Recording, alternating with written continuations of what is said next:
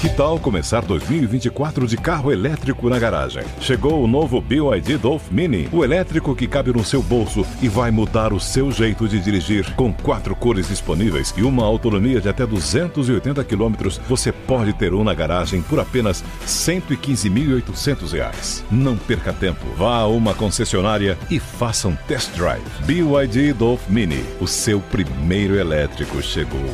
No trânsito, escolha a vida.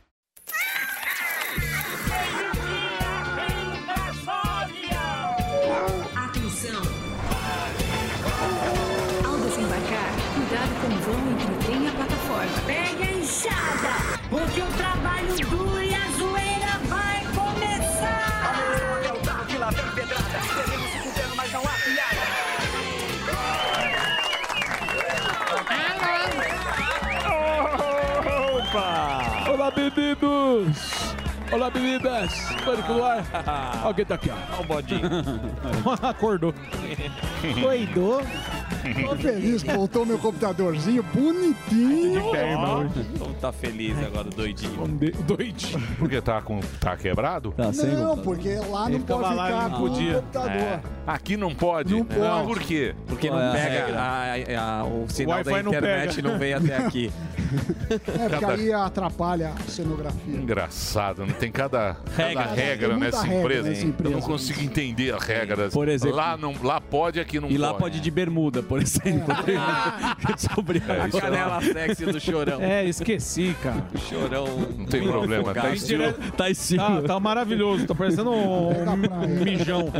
Não liga não. Foi, Boa. Fez show no Rio de Janeiro, tá vindo direto, foi um Exatamente. espetáculo. Foi legal. O show foi bom. Voltou. Foi muito bem. legal. Então vamos trabalhar. Bora. Muito boa tarde, meus filhos da pátria desalmada. Tudo bem com vocês? Estamos de volta com mais um Demente Programa Pânico pelas birutas plataformas da Jovem Pan. Bem-vindos ao programa mais empolgado que cachorro gordo. Segunda-feira linda, para deixá-la ainda mais brilhante, vem aí Milton Dunha e suas dicas para viver. Boa tarde, Emílio, meu sonho de consumo da terceira idade. Esse fim de semana foi maravilhoso.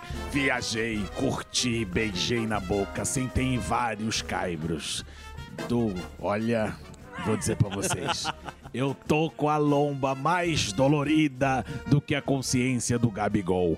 Ontem me joguei tanto na pista que acordei sozinho na boate, feito uma baleia encalhada no vaso sanitário. Por conta deste BO, quero dar uma dica pra vocês não se acharem o ó. Preste atenção. Dica do que não comer antes de dormir. Primeiro, nunca coma ferro de passar, caco de telha, crucifixo, Rafael Ilha e pneu de kart. Tenha uma boa semana com muito axé, catracadas e paz. Caô, meu pai Xangô. É isso aí. É isso aí, muito bem. Vamos agora, senhoras e senhores, a agenda do melhor show de stand-up comedy do Brasil. Ele conhecido no meio, ah, meio humorístico e radiofônico como Bolotinha de Banha. Rogério Morgado. Sou eu de novo, olha lá. Ó, eu brincando com o cachorrinho aí, ó, no quintal. Negócio é o seguinte, você que é de Guarulhos, 22 de setembro, show do Rogério Morgado em Guarulhos. Compra já o seu ingresso Bilheteira Express. Dia 23 de setembro em Catanduva. Alô, Catanduva, Jovem Pan Catanduva dando uma força, divulgando a gente aí, ó. Mega bilheteria, dia 23 de setembro, Catanduva. É, Teatro Gazeta no dia 24, domingão, 7 da noite. A volta do Talk Show. Corre no Simpla, compra o seu ingresso para não ficar de fora. Dia 28 em Jandira. O ingresso você compra no Simpla. 29 de setembro em São Paulo. Você que é de São Paulo fala assim: Ô Morgado, queria tanto ver seu show de stand-up comedy. Eu já fui no Talk Show, quero ver o show de stand-up. Tem piada nova? Tem. Dia 29 de setembro em São Paulo, Teatro Santo Agostinho, coladinho no metrô Vergueiro ali, ó. Show solo de stand-up comedy, compra já na bilheteria do teatro, tá certo? E dia 30 de setembro em Ponta Grossa, é pelo Simpla. Para contratar, manda o seu e-mail para contato arroba rogeriomorgado.com.br. Esse é o e-mail para você levar para sua cidade ou fazer o show para sua empresa, tá bom? Então corre lá, manda o e-mail contato arroba rogeriomorgado.com.br e as redes sociais arroba Rogério Morgado. Que alegria! Muito bem, o Albeta está tendo a sua semaninha de descanso. Sim. Na Leroy Merlin. Não é esse é um homem que está fazendo obras. Tá. Tá. Irmãozão. Tá rolando lajota. Isso. Tá. Casou e está fazendo obras no apartamento. Então ele vai ter uma semaninha de descanso. E agora é hora dele. O porteiro da Casa dos Horrores de Taipas. Aquela casa do Play Center antiga, lembra? Lembro? Aí está ele, senhoras e senhores. Ele já chegou no estabelecimento. A Boquinha. Olha lá. É o nosso Boquinha. Como é que tá a Boquinha? Boquinha de Belê? periquito. Hã? Ah, Emílio, tô ansioso, tô ansioso. Aliás, bom retorno, Zuzu. Boa, Eu tô fuzil. muito ansioso porque não nessa sexta, na outra, vamos é, fazer a cirurgia e aí eu vou tirar a minha semaninha. Mas, ó, Emilinho, segurando o famoso e tão requisitado Roquete, Roquete Pinto, Pinto. Nós estamos aqui no Museu Brasileiro de Rádio e Televisão, porque hoje é o Dia Nacional da TV e a gente veio nesse museu aqui na Vila Mariana, que é idealizado pela Vida Alves. É Vila- não era Pinheiros? 1951. Você a mentiu pra mulher... Era Pinheiros? Não, ou- não, o, o, o produtor, o, o pro- o produtor se errou, é Vila Mariana. Se errou. Vila É que, Mariana? na verdade, no site estava. É, no site estava em Perdizes, mas aí o museu aqui é novo, ele mudou e não foi atualizado ainda, porque depois a gente vai falar com o diretor, ele vai reabrir dia 25 para o público. Então aqui a gente vai mostrar um pouco da história da televisão, do rádio, tem peças exclusivas, tem figurino e a gente vai saber um pouco mais, ó, segurando o Roquete Pinto, desses 73 anos, hoje que é o Dia Nacional da TV. Boa. Quem que fez, bolou essa pauta? Roquete Pinto de ouro. Esse é de ouro. Quem bolou essa pauta? O Sami. O Sami, o Sami deu o. Sami. A ideia da pauta foi do Sami. Quero O ver se- Sami, Quero ver você cantar o hino da TV. o Sami deu a ideia. O hino que é a Hebe Camargo. Exato. Mas tem hino na TV? Tem, Claro, tem. tem. Opa! Tem Aprende hino? que na. O diretor Elmo vai cantar. Tem Boa. tem. Até o Sri Lanka tem, coisa hino, você acha que a TV tem não vai ter? Hebe. É isso aí. Então é isso, Fufu? Então essa é a pauta. Essa é a pauta de hoje? É. É isso. Daqui a pouco com figurinos, daqui a pouco com muitas coisas interessantes. Que figurino tem? Mostra aí, mostra um figurino. Pra vocês. Mostra um figurino. Um figurino. aqui- ó, do, do Super 7. Aqui, Ó. ó. Um figurino aqui do Super 7, ó. ó. Deixa eu ver. Ó, Figurino- minha ah. peruca. Ai, Didi, porque você faz Quero, uma coisa quero o canal dessa. 7. Aí aqui a gente tem também Oswaldo ah, ah, Oswaldo Montenegro. ó, a- como que é Você conhece, você conhece a história? Fernanda Montenegro. Ô, ô, Fufu, você conhece a história do Super 7 ou não? Não, não tenho, não conheço. Eu ia perguntar pro diretor, mas se eu estiver já na sua capacidade, eu queria saber. E a do Super 15? Não se Não, preparou. não faz graça. Você não se preparou também. bem. É o dobro. Você não se preparou bem. o Sami. Você não se preparou bem. Você não conhece a história do Super 7?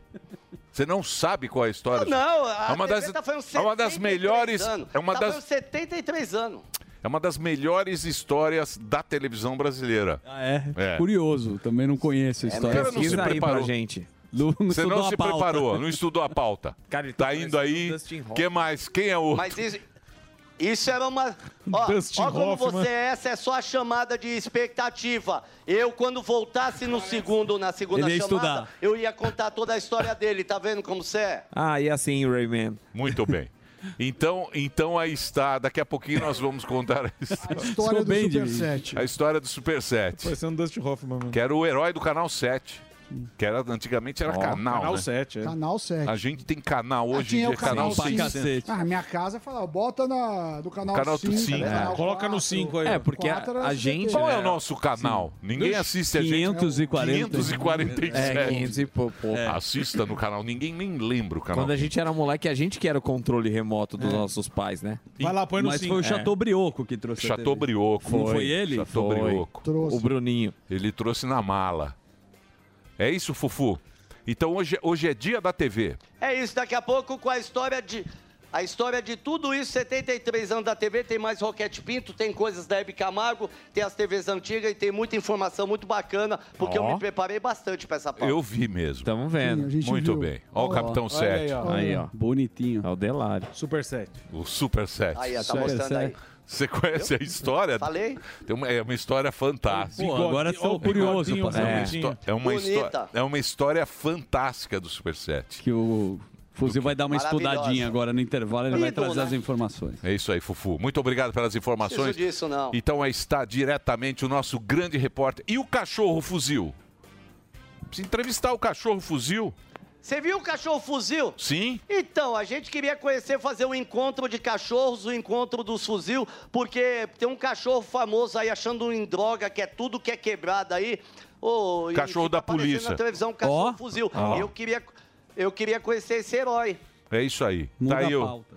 O cachorro fuzil descobriu uma casa que tinha é, Drogas, drogas. entorpecentes. É isso aí. É. Boa, Fufu. Boa, Fufu. Então daqui a pouquinho. Cagueta também, não precisa ser. Muito Cagueta. X9. Cachorrinho X9. Gato não faz isso com a gente, É. não. Fufu, muito obrigado pela informação. E agora vamos a ele, que é Opa. recém-chegado da sua semana. Como é que foi a semaninha? Fantástica, Tranquila? Emilhão. Deu Obrigado. pra descansar aí. ou não? Deu pra descansar pouco, porque é uma viagem curta, né? Sim, não reclamando, mas foi uma viagem é, espiritual. Muito. Também. Uma viagem espiritual. Fui pra Gordon Beach, como você falou, avulso. Porque viajar sozinho eu Sua tava. mulher avulso. tava animada. Minha mulher estava. Muito, né? Achei Ah, até é. demais. Eu achei Na o pai festa. da criança. Ela tava, mas eu deixei um bilhetinho no muro, no cótelo, no muro Ah, das é lamentações, para cada um de vocês e, obviamente, para os nossos ouvintes. É. Lógico, lógico. É um Boa. momento que Ah, é sagrado para todos. É e quem tá lá não tem como não se emocionar. E acredite, Muito eu me emocionei. Sim. Muito bonito e. Obrigado. E aliás, Aí, a ó. comunidade judaica eh, brasileira gosta muito do trabalho de vocês todos, acompanham. Fiquei impressionado, porque você pode O chegar lá. Davi o cara- Weitman mandou um abração Um abraço você. pro Weidman. Sentiu sua falta. O Chicão, Luiz Kremer, ele tra- tem um motorista, faz um. Como é que eu Belo posso falar? trabalho. Belo tra... Traslado. lindo trabalho. Ele adora o pânico e falou: Puta, eu assisto todos os dias, porque lá o programa seria 6 horas da tarde Ah, por causa sim. do fuso. Que pega Você o vê que a rush. turma não tem muito o que fazer É, lá. Não tem também. muito o que fazer, seis Mas- da mas- tarde. mas é um bom horário. O pânico é, a malhação de Israel. Exatamente, É. eles assistem todos de um. Um abraço forte aí, mas é muito legal. Aí tá, tá em Israel, que foi um grande sonho realizado e tá bom, bom. mas é isso. Belo Tem- trabalho. Lindo Ah. Olha lá, isso, isso aí é, é um bar mitzvah que eu peguei ali. É uma ó. coisa gostosa, né? É. Férias- Nissinhor Fale, tem lá, ó, no Ô, meio do. Dá uma pá de tapa nesses Olha lá. moleque. É bonito. Mas pouco importa as minhas férias, Não, o que e, importa. e a entrevista que você deu, que não fazia o menor Cara, sentido? Não, rapaz. os caras queriam que eu divulgasse o Gin Crônica lá, porque tá um sucesso Ah, também. Isso. Vieram perguntar pra mim do Gin Crônica. Isso é bem filha da mãe. né? Exatamente. Falou, é muito canalha. Essa entrevista foi porque os caras, de né? novo, os caras assistem o nosso programa, por Permuta. incrível que pareça. Não, que foi pela você minha falou, pessoa. Era uma entrevista. Era uma entrevista de um programa de Jerusalém. E me entrevistaram, só que não entrou no ar, porque caiu o link.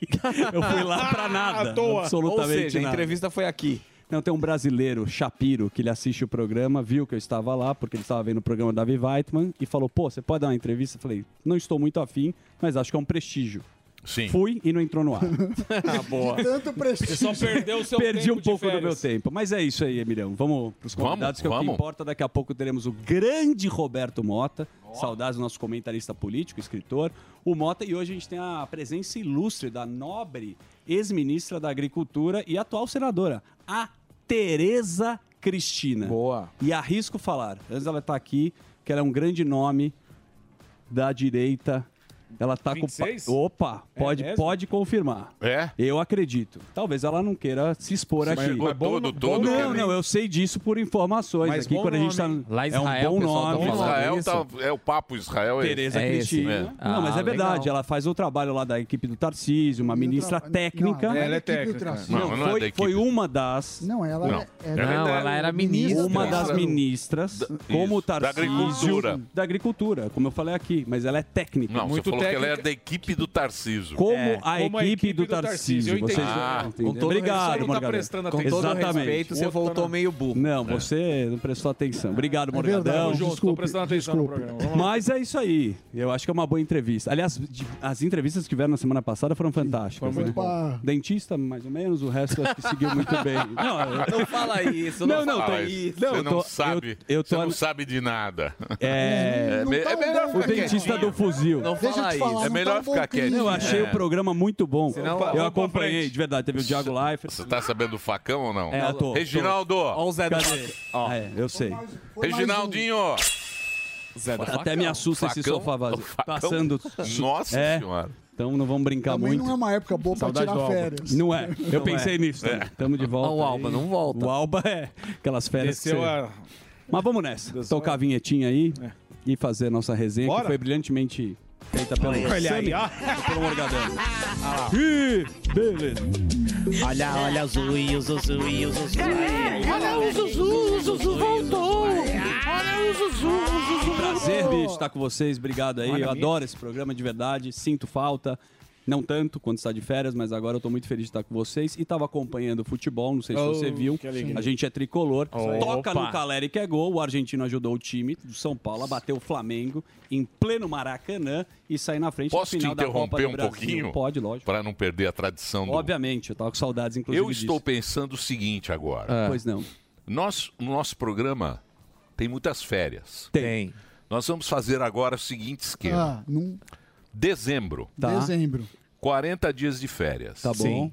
E esse períodozinho que a gente tá tirando uma semana, tem muita reclamação dos ouvintes. A partir de agora serão duas semanas. Ah, isso é maravilhoso. Então, Isso é bom. duas Uma no semanas. primeiro semestre. Uma no primeiro Ah, semestre e duas semanas Você acha? outro em rodízio. Nossa, velho.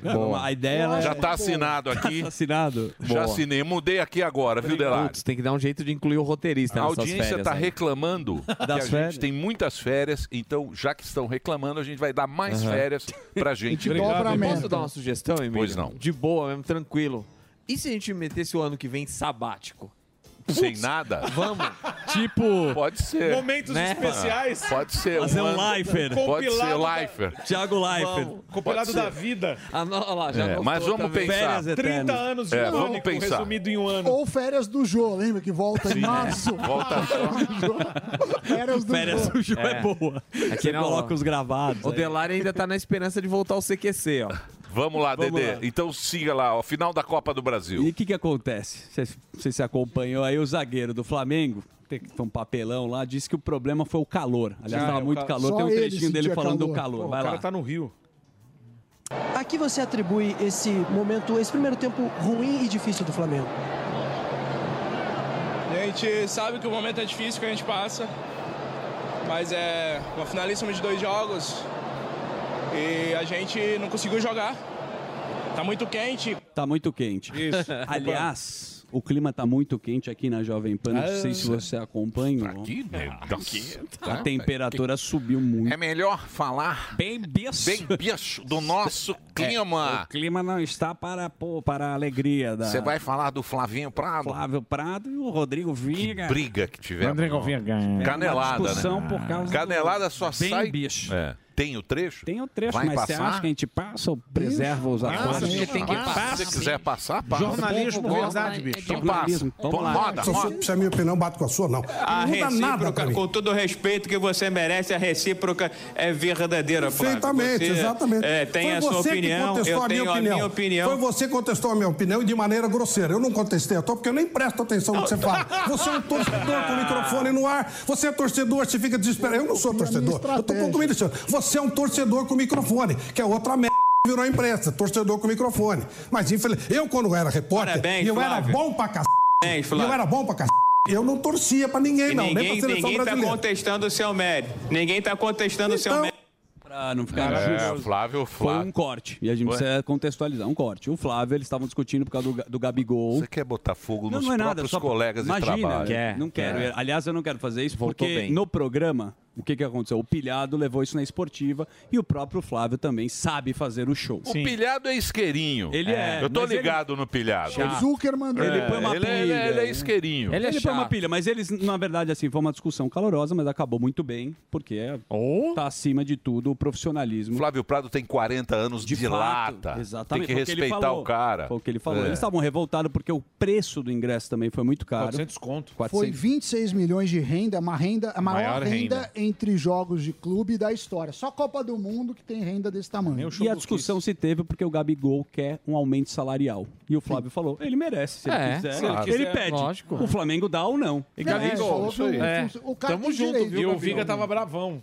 É, o Viga ficou Tava bravo, mas chateado depois. Mas ele o também resultado. respeitou muito o Flávio, que verdade seja dita aqui. Ele deu uma bela regada. Assim, É, número baixo, É o o Flávio, Viga? lógico. Lógico. Não dá, né? O Flávio Prado é o Flávio É Prado. lógico. Não dá. 40 anos de 40 lata. anos de Mas é lata. indif- Mas que o Flávio Prado torce contra a seleção brasileira, Torce. torce. É, isso eu não acompanho. Ah, é torce. da Argentina, ele gosta Ele de torce pra Argentina. Olha lá o Flávio. Ah Olha lá. Mas aí, Vestido de quindim. Cadê o, cadê o Flávio Prado? Vamos trazer ele aqui. Boa. Flávio falou. pô, O quê? Ele foi advogado, eu não sabia, inclusive. Quem? O Flávio? Ele falou, sou Aham. coach, foi coach, né? Sim, Advogado 20, 20 e comentarista esportivo da 40. E, Tem e o, e o Flávio tá com um podcast muito bom. Ah, bacana. Não, e o Viga também tem que. Ele trabalha muito. Não, boa era o Israel Gimpel. Sim. O Gimpel? É, o Gimpel. Gimpel. Clássico Gimpel. Ó. Diretamente. Agora. Alô, Jovem Pan, que fala Rio de Janeiro, Israel Gimpel. Esse sim, clássico. Mas tem que respeitar. Tem que respeitar, Tem que respeitar. rapaz. É, que número- é respeitar. número baixo. Vocês não respeitam Não, nada. é só o não. Canelada tem Chega agora já quer sentar na janelinha. É. Falei pro Guerreiro. Demora um Tá vendo, Guerreiro? É. Não, mas eu não respeito, nunca respeitei. É eu normal. vou. Vamos seguir aqui. O Gin Crônica. É, Já tocou fogo aqui agora. Não, de forma Criou alguma. inimizade. O esporte da Jovem Pan é o melhor que existe de equipe. Você sabe que o Canelada, ele tá com números expressivos na internet. Sim. E é um programa que voltou a ter grande sucesso aqui na Jovem Pan. Tá todo mundo acompanhando, inclusive porque o Pilhado é flamenguista e gostam dessa sacanagem que ele cria Sim. lá. E bacana aí. Mas a história, na verdade, é do Flamengo, é do técnico. A discussão é essa que não cabe a nós, não é isso? campeão. É, agora você quer se livrar. É. Não, não é me livrar. Quer brigar também? Não. Não, vamos ligar pro Flávio então. Você tá de que lado, você? Eu tô do lado da briga. Da briga. Eu acho que. É sei lá, isso. Você exaltaram, mas tá tudo bem. Tô nem aí. Datenão, com calma, eu gostaria que você passasse essa informação que até. Então Dá aí, põe na tela aí, avião de pequeno porte que levava 14 pessoas caiu em Barcelos, no interior do Amazonas. Isso aconteceu na tarde desse sábado. Ele decolou de Manaus com destino a Barcelos e, segundo a ANAC, a situação da aeronave era regular. O mau tempo na região pode ter contribuído para o acidente. Barbaridade. O- o- os corpos das 14 vítimas aí da queda do avião lá de Barcelos, no interior do Amazonas, eles foram removidos no local do acidente que foi em Barcelos, no interior do Amazonas, e levados para o Instituto Médico Legal em Manaus. Não Sim. foi em Barcelos, no interior de- do Amazonas. Badaus. É, Badaus. Badaus. Mas foi o que eu falei, Badaus. pô. É Badaus. É Badaus. É com, Badaus. com ebe de bacaco. É Isso aí. Ah, muito, muito triste essa história, obviamente preservando as vítimas aí, os familiares. Tem a imagem da turma entrando antes, né? Sim. Lá no avião. Foi horroroso o que aconteceu. Foi um passeio. né, Trágico, pessoal? né? Trágico demais. Verdade, cara. Mas enfim, força aí pra família que temos que noticiar. Emílio Lulinha está nos States. O Lula chega para Ah. Nova York para participar da Assembleia Geral da ONU, o evento com o Biden. Pro Lula. Você viu que foi vaiado lá. Foi né? muito vaiado nos Estados Unidos. A turma juntou lá no perto do hotel do Lula. Foi vaiado e tem essa história que ele fala do financiamento climático deve ser assegurado aos países de desenvolvimento segundo as suas necessidades. Defendeu a industrialização sustentável e lembrou, olha só, os países ricos, Samidana, têm uma dívida histórica pelo aquecimento global. Isso ele falou em Cuba, agora nos Estados Unidos ele se encontra com o Biden. E, detalhe, tem uma possível encontro com o Zelensky, mas não sei se Zezé quer encontrar sabe. Lulu. Tá, Tá todo afim. mundo lá. Ontem encontrei um amigo meu, irmão Denísio Liberato. Ele é, é primeiro, primeiro presidente negro do, do, do Banco do Brasil, Banco da do Brasil. tesouraria, foi da Previ, não sei o que lá. E ele tá lá em Nova York. O negócio lá tá sério. Biden tá lá, já não conseguiu fazer check check-in no hotel direito, porque Biden chegando. Beijão pro Denísio. Saberemos informações antes Mas de do todo que, mundo. o que está falando? Danilo Liberato. Esse encontro aí, eles é um encontro da ONU, que vai todo mundo tá no mesmo Ah, lugar. nossa, estão resolvendo Mas é bem. discursinho também, É, né? Porque Três discursos. muita viagem, muito gasto e nenhuma Quero ver coisa lá. resolvida.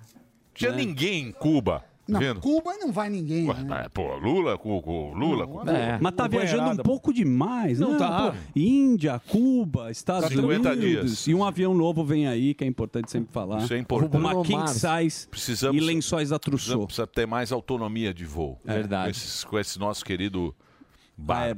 É. Por isso que a gente precisa arrecadar. A gente vai fazer um pix para o... Precisa arrecadar um pouco pra. E arrecadar. Warner e pra Disney Pra pagar a também. viagem. É isso aí. Aliás, O que mais, falar em papelão, Você o Alckmin. bem Ah, foi pimentinha, hein? Pimentinha, não. Você tá bem pimentinha. Imagina. Já, Você vai já colocou dessa. briga aqui no esporte. É. Agora Movimentando arrumando de tretinha Deus, com os de esquerdistas. Não, de Nossa audiência esquerdista. Temos pouco. Temos bastante. Temos. Temos bastante esquerdistas. Mas olha, falar esquerda ou direita, o papelão vai para os dois lados, que o Alckmin agora é o nosso novo Zé Chacota. O vice-presidente passa vergonha ao citar o mestre Ah, Miyagi não. do filme Karate Kid ao parabenizar maravilhoso. os atletas do Karatê. Na tela, Olha o papelão do Alckmin, Milhão. Olha lá. Lembrem-se sempre do ensinamento do mestre Miyagi em Karate Kid. A vida pode te derrubar, mas você decide quando é hora de levantar.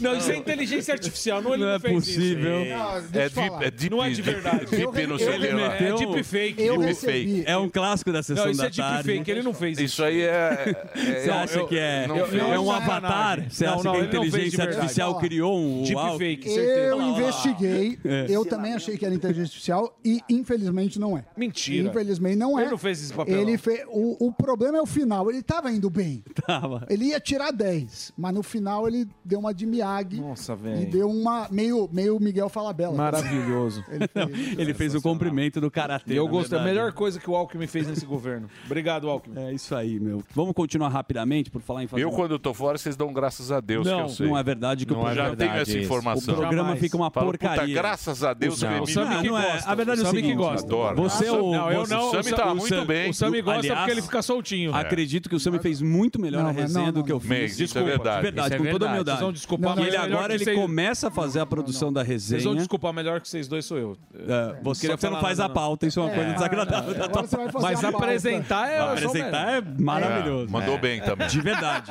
Foi, Foi bem. bem. O Mandou Sami bem. bate o Não, escanteio, não, não, cabeceia. Tudo ele mal todo feito, animadão. mas Tudo mal muito feito. feliz. Não, agora todo mundo é humildão Não aqui. se deprecie, mano. Quando você faz bem, faz bem. vou chamar o Flávio Prado. Ninguém faz falta nenhuma aqui.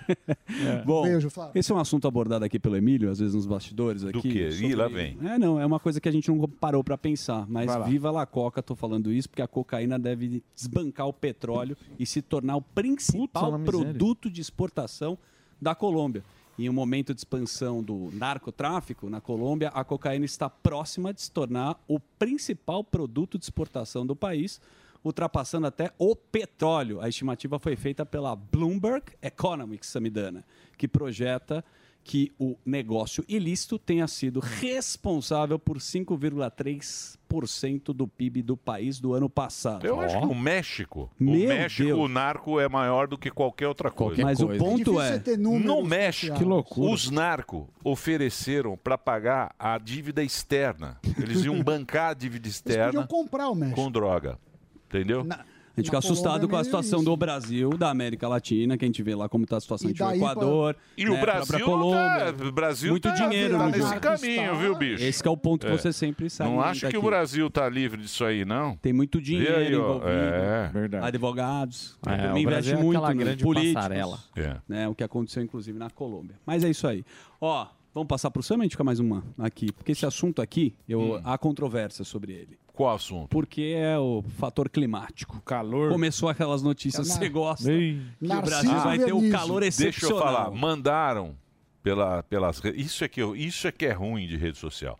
Mandaram o negócio do tufão nas Filipinas. Hum. Certo. Que é totalmente fake aquilo lá. Isso, não é. Tem Importante- nada a ver. Por isso que não tá na resenha. Isso. Pegaram muita colagem, pegaram muita colagem. Não, mas você fica em dúvida. Não, lógico, Sim. a gente aqui cai em várias. Na verdade, fica o cara em- põe E você sabe que o Brasil tem muito trouxa. Muito. Muito. Canavial de É que você fica confuso, são tantas imagens que coloca Então, lá. isso, aquilo lá é fake, viu, gente? Não é. Aquilo é uma colagem de várias tempestades. Aí eles fizeram, vocês receberam, todo mundo Filipinas não é recebeu, não, né? É. É, então, mas isso é fake, que vai ter 40, 45 graus de risco de vida? Tá saindo aqui, você viu, Samidana? Do quê? A onda de calor A que vai onda de calor. Grande parte do país Não, é, nunca na- fez essa, essa É a temperatura inédita. última semana do inverno com esse calor. Eh, Lembrando que no hemisfério norte, que é verão, né, nessa, em julho, foi o verão mais quente da história. Ou pelo menos desde que tem a métrica.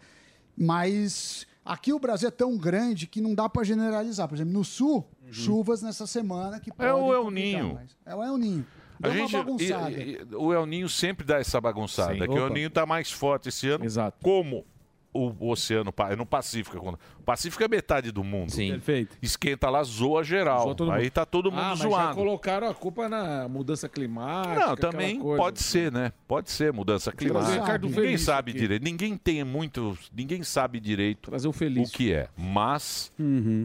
Que vai ser quente, vai. Tá muito quente aqui. Então Tá. prepare Chuva a de sua... granizo, mas então cuidado com o alarmismo. Ala, É, alarmismo quanto mais quente vai. a chuva é pior, né? É, mas o cara fala, não, tá tão quente, ó lá, vai acabar o mundo. Não é Sim. bem assim. Acabar daqui 600 anos, segundo Stephen Hawking.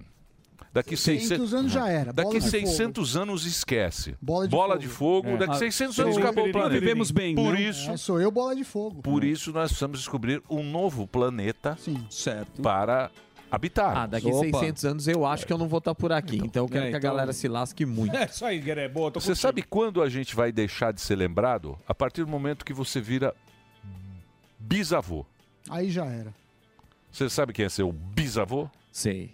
Qual é o nome? Tem a imagem dele? Não. Não, tem. não sabe. Não tem. Mas não, eu tá, sei, né? mas eu não posso falar. Seu que avô você era... sabe. É, o meu avô eu sei. Mas o O meu bisavô, bisavô era a partir do momento que você virou bisavô, Você não recorda. Você já não, já não liga mais. Bisavô, eu sei. é um senhor velho numa Sim, foto. por parte- Sim, por exatamente, parte- em preto e branco e Por desligado. parte do vô ou por parte da avó? É Então, inimputável. Mariana Você olha Pérez. ali, você Ó. fala, nossa, que turma estranha. Minha essa bisavó Mariana Pérez por parte de vó e Joaquim Constantino e por parte do vô é também, coincidentemente, Joaquim também. É.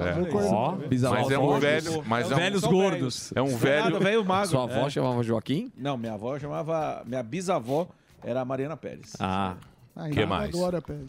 Que mais? Boris. O bisavô nem, Não pode nem no Não, mas você quadro. recorda do Não. seu bisavô da sua Uma árvore. bisavô, bisavô? Bisavô, não. Não lembro. quem é meu É, bisavô. o meu eu Eu só tenho recordo. Quem é meu bisavô. O meu eu só Móveis e recordo colchão. que ele era procurado lembrar, tem para que ser lembrar. prisioneiro de guerra. A gente não respeita tirou mais os o- idosos. o coco? Vamos respeitar então a economia? Partir pra ele? aí? Ó, Tem Opa, tanto- aí sim, hein? Pode soltar? Opa! Foca, foca, foca na economia. Ah, muito obrigado, feliz. Eu posso pedir para você. Você separou? Sim. Eu quero que você explique. Não, você eu- que já foi colega. Opa, me brigou na pauta. Me Você que já foi colega. Ela me adora, só jogar na Você vai internet. explicar. Você vai explicar a. A, a- a nossa querida jornalista de, de economia. Vamos ver. Ih, Sami. Pode, pode rodar. Por outro lado, Inflação. é menor do que se esperava. O an- no ano subiu também. Mas o fato é o seguinte, Ana Paula, o- a, a inflação é, ela está caindo, está caindo mês a mês. Ela tá, é, nesse momento ela sobe por uma razão estatística. A inflação, Ela- ela sobe? é, a inflação está subindo. Está subindo, mas está Porque caindo. você tira o número do ano passado, que Isso. foi muito baixo artificialmente. Artificialmente. Mas ao mesmo tempo, quando você olha em geral o, o indicador, o que, que você vê? A inflação de alimentos está caindo, caindo muito. A, a inflação de alimentos no domicílio caiu mais de um ponto percentual. A inflação de habitação subiu porque na energia acabou um desconto que estava Isso. sendo dado pelo Itaipu. Então está tudo sob controle. Não é Isso. uma alta que preocupe, a alta no ano, e é uma inflação no mês que tranquiliza. Uma inflação que tranquiliza. Como é que é uma inflação que É, tranquila? eu É não uma inflação. nada. Me lembrou muito. Dilma Dilma. Rousseff. 4 para 13 dá 7. É, Eu acho que a Dilma estava no ponto. muito Dilma Eu não vou Rousseff. comentar dessa grande É, jornalista, por- porque ela me adora. Vocês podem olhar aí no É, seu Google, ela me Flávio adora. Prado. Então eu prefiro não comentar. Prefiro não. Eu gostei que quando cai, sobe. É bom. É, bom. Quando sobe é, é bom. mas- Isso. e tá tudo sob controle. É. Que é, É que nem a gasolina, né? É, a, gasolina, quando ca- a caiu. gasolina caiu de 4 para 6. Sim, mas foi, foi, foi bom. Foi bom. Foi bom. Pior. É um bom aumento esse, Pois é. né? Quando sobe, a inflação é bom. E agora tem o seguinte, o governo vai enfiar muito dinheiro para publicidade. Vai. Sim. É. Mas já tá, né? Já tem a. Não, já mas vai vi. agora, agora vai. viram as campanhas? Então, então é o seguinte, Agora vai mais, hein? agora a gente vai, vai, a gente agora vai dar o nosso dinheiro para que o governo fale bem de si para dizer que tá tudo bem. Auto-homenagem. Não é bom isso? Isso é ótimo. sim. Eu acho ótimo também. Ele falando que é bom pra ele. Ele falando que é bom para ele, com o nosso dinheiro. e- A gente vai pagar pra ele falar que isso, ele é bom pra ele. Esse negócio da inflação Que sobe, é que bom. sobe tá bom. é bom, vai ter muito isso. Vai. Até Mas aí que é o governo oficialmente falando. Isso. Não vai, vai isso. para minha pessoa. Enfim. Muito bem, começamos aí falando do nosso grande irmão do norte, eh, os Estados Unidos. Teve a primeira greve simultânea em 88 anos do United Workers Out. O que acontece? Sindicato por lá, sindicatozão. GM, Ford e uma que chama Stellantis, que eu fui ver. É Fiat. É Fiat, Citroën, Peugeot e Jeep. Isso. Até depois. Isso. 12,7 mil trabalhadores estão paralisados. Cada semana de paralisação é o seguinte: 24 mil veículos a menos produzidos e 500 milhões de dólares, ou seja, mais de 2 bi de reais Por de semana. prejuízo. Isso é prejuízo. greve do. Greve. O que, que eles querem? Esse- aí que está o problema. O que, que eles querem? Eles querem uma participação maior nos lucros, eh, principalmente do- dos caminhões, isso é até mais fácil, mas aí que vem o problema. Eles querem aumento de 40% nos salários. 40%. 40%. O sindicato, o- as montadoras estavam falando em 20. Qual que é o problema disso? Então, vamos lá. O sindicato vai lá, de direito de manifestar. A empresa pode ficar com um custo muito caro e se mandar de lá. Fala assim, olha, não dá para ter tanto funcionário, eu vou pagar mais, porque não vai paralisar, mas recua em número de funcionário. Pode também se encher o saco e ir para outro país, o que, o que também não é bom. De qualquer forma, a gente vê que os Estados Unidos, desde a da pandemia, está muito desajustado, né? Tá, tá muito desajustado, você vê falta de mão de obra, violência aumentou Drogas. muito, droga, enfim. Não está dando muito certo as políticas públicas por lá, pelo menos em parte. A gente não está bem, mas eles também. É que eles são ricos, né? Sim, eles são 20 vezes mais ricos. Ah, sim. Então eles Então eles ainda- estando ruim. Eles estando ruim. melhor que a gente. É, é um rico que é Tipo 20 eu vezes mais rico. É, né, não, É, tipo a gente e o Sami. Não, eu- Quando ele reclama que tá É. mal, a gente Ele fala, ele tá imagina 20 nós, vezes. é 20 Tá 20 vezes mais rico. melhor. Agora, É um rico falou- 20 vezes mais reclamando. Ele- Imagina nós. Não, não, não é o meu caso, não é o meu caso. Mas gostaria de ser. O seguinte, você, Emílio, já teve gato, já teve cachorro, e eu sei que você ganhou várias vezes animais de estimação. Contra a Aí o vontade. Zuzu, a gente está combinando para te dar o seguinte animal, custa 20 mil reais. Nossa. É um galo gigante Ah. de 1,20m. Não. De 1,20m, que está sendo. A raça é índio gigante. E ele está sendo feito pelo avicultor brasileiro, Rubens Braço, que tem esse hobby. E aí Entendi. você Ele já comprar. tem. Esse aí deve ser 30 vezes mais rico que a É. gente. Pra criar um um galo- galo de Não. 2 metros. É um, Nossa, é um dinossauro, avestruz. cara. É. É um dinossauro. Você tá sabe, criando galo a sabe- picanha. Imagina a Você sabe que, que o galo, faz. você sabe que os galos é, a- é a última lembrança dos avestruzes, É, dos, dos Dos dinossauros. dinossauros. É Dos isso dinossauros. Não, então, Isso. Quem sabe a gente volta. Quem sabe ele não quer criar um Voltar dinossauro. um. Né? Jurassic Park. E a última, Galo e a gigante. última, Pô, mas no Natal. Mas eu Natal não- desse, Vai ser bonzão o Natal com dois. É legal, você pode levar pra passear. Um... Um galo de 2 metros. É. Pra Um quê? O, ru- É. o ruim é as macumbas na esquina. o Mas vai vale mais o galo pra fazer um link vale, economia? porque é raro. Porque A é macumba raro. vai virar criar um rodízio. Imagine a sujeira. Vamos trazer o galo aqui. Vamos, levar com fuzil pra passear na Paulista. o Montar em cima do galo, É. fuzil montado no galão. Ele oferece. que Vai mais? Bonito. Aí a última coisa era da, da Embraer. Não sei se você viu. Ela vendeu quatro jatos Ó. com 250 milhões de, de é- dólares. É, Cinco jatos, na verdade, para uma empresa na Nigéria. Começou uma companhia aérea. Então, quer dizer, esse setor a gente também manda bem. Por quê? Porque tem competição. Porque deixa competir internacionalmente. O que acontece no carro aqui? O que é ruim no carro, a falta- aeronáutica é boa aqui. Porque é competitivo. É, isso- Entendeu? É. É, ele Ó a fechou Embraer por aí, ó. 288 milhões de dólares, cinco jatos. A empresa é a Airpace, que é da Nigéria, maior eh, companhia aérea da África Ocidental. E, e é isso, porque hoje eu trabalhei muito semana Tá passada. fraco tá hoje. fraco, hein? hein? Posso fazer uma pergunta O cara vem com economia? galo, pô. Do galo. Na Não, da economia ele vem com falar galo de dois economia? metros. Boletim Foco. Não, vai ter. Não, vão, Não, não boletim foco só erra. Não, não vai É. baixar a taxa Selic na Não, eles estão é errando. Isso, é uma coisa interessante. Por que, que eles erram tanto? Porque previsões são muito difíceis Então, de fazer, pode- principalmente sobre o futuro. É, Não, mas não pode errar. sensitiva. É, a Lene acertou de São Paulo, hein? Pois é. Então. A Lene Sensitiva, Acertou. ela veio aqui e falou que o São Paulo ia ganhar a Copa do Brasil. Sim. Acertou a briga Acertou também. primeiro. É. Acertou a briga Acertou do galo também. Ah, é. Deixa eu falar uma coisa pra você. Por que, que se erra tanto? Ah, porque previsão é difícil Mas não mesmo. pode errar. Não, o cara não é matemático, Na não tem economia dados. não pode errar. Contra os Economia dados, erra não. Erram muito. O cara não É muito difícil. Agora, tem a taxa Selic Não de vai fato, baixar? Deve ter uma queda de meio ponto percentual. Então a gente deve... Quarta-feira? Quarta-feira. Começa a Super terça quarta. reunião. Começa a terça reunião e quarta deliberam, deve de fato eh, cair meio ponto percentual. Mas o Brasil ainda continua com uma belíssima taxa de juros para controlar a inflação por um lado, né? E para o outro, para quem tem dinheiro investido na renda fixa, você ganha uma boa graninha.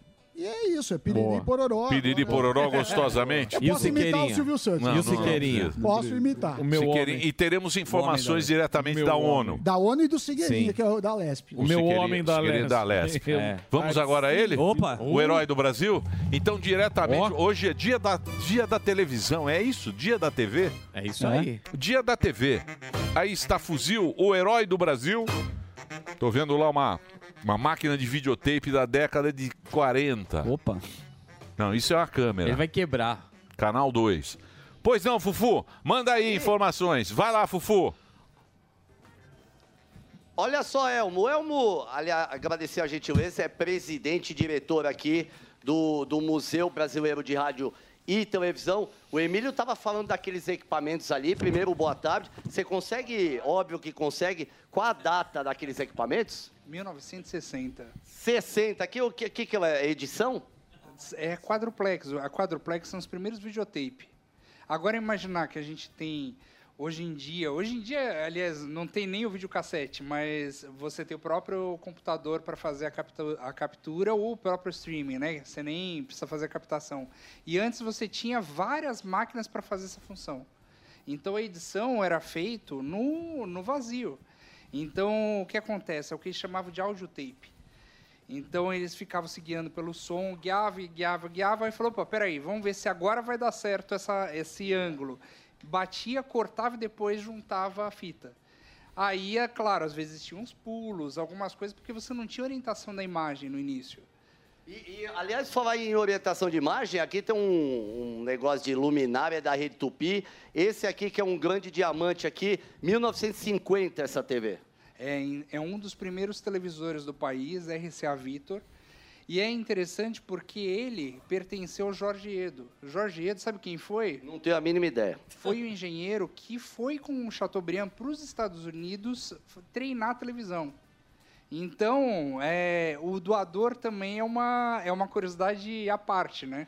Sim, faz parte da história. Aliás, vamos, Cris, o- o- o- vamos dar uma passeada aqui, ó. Aqui você vê aqui, ó, Cris, pode passar aqui, faz favor. A gente tem o roteiro do Flávio Cavalcante, ó.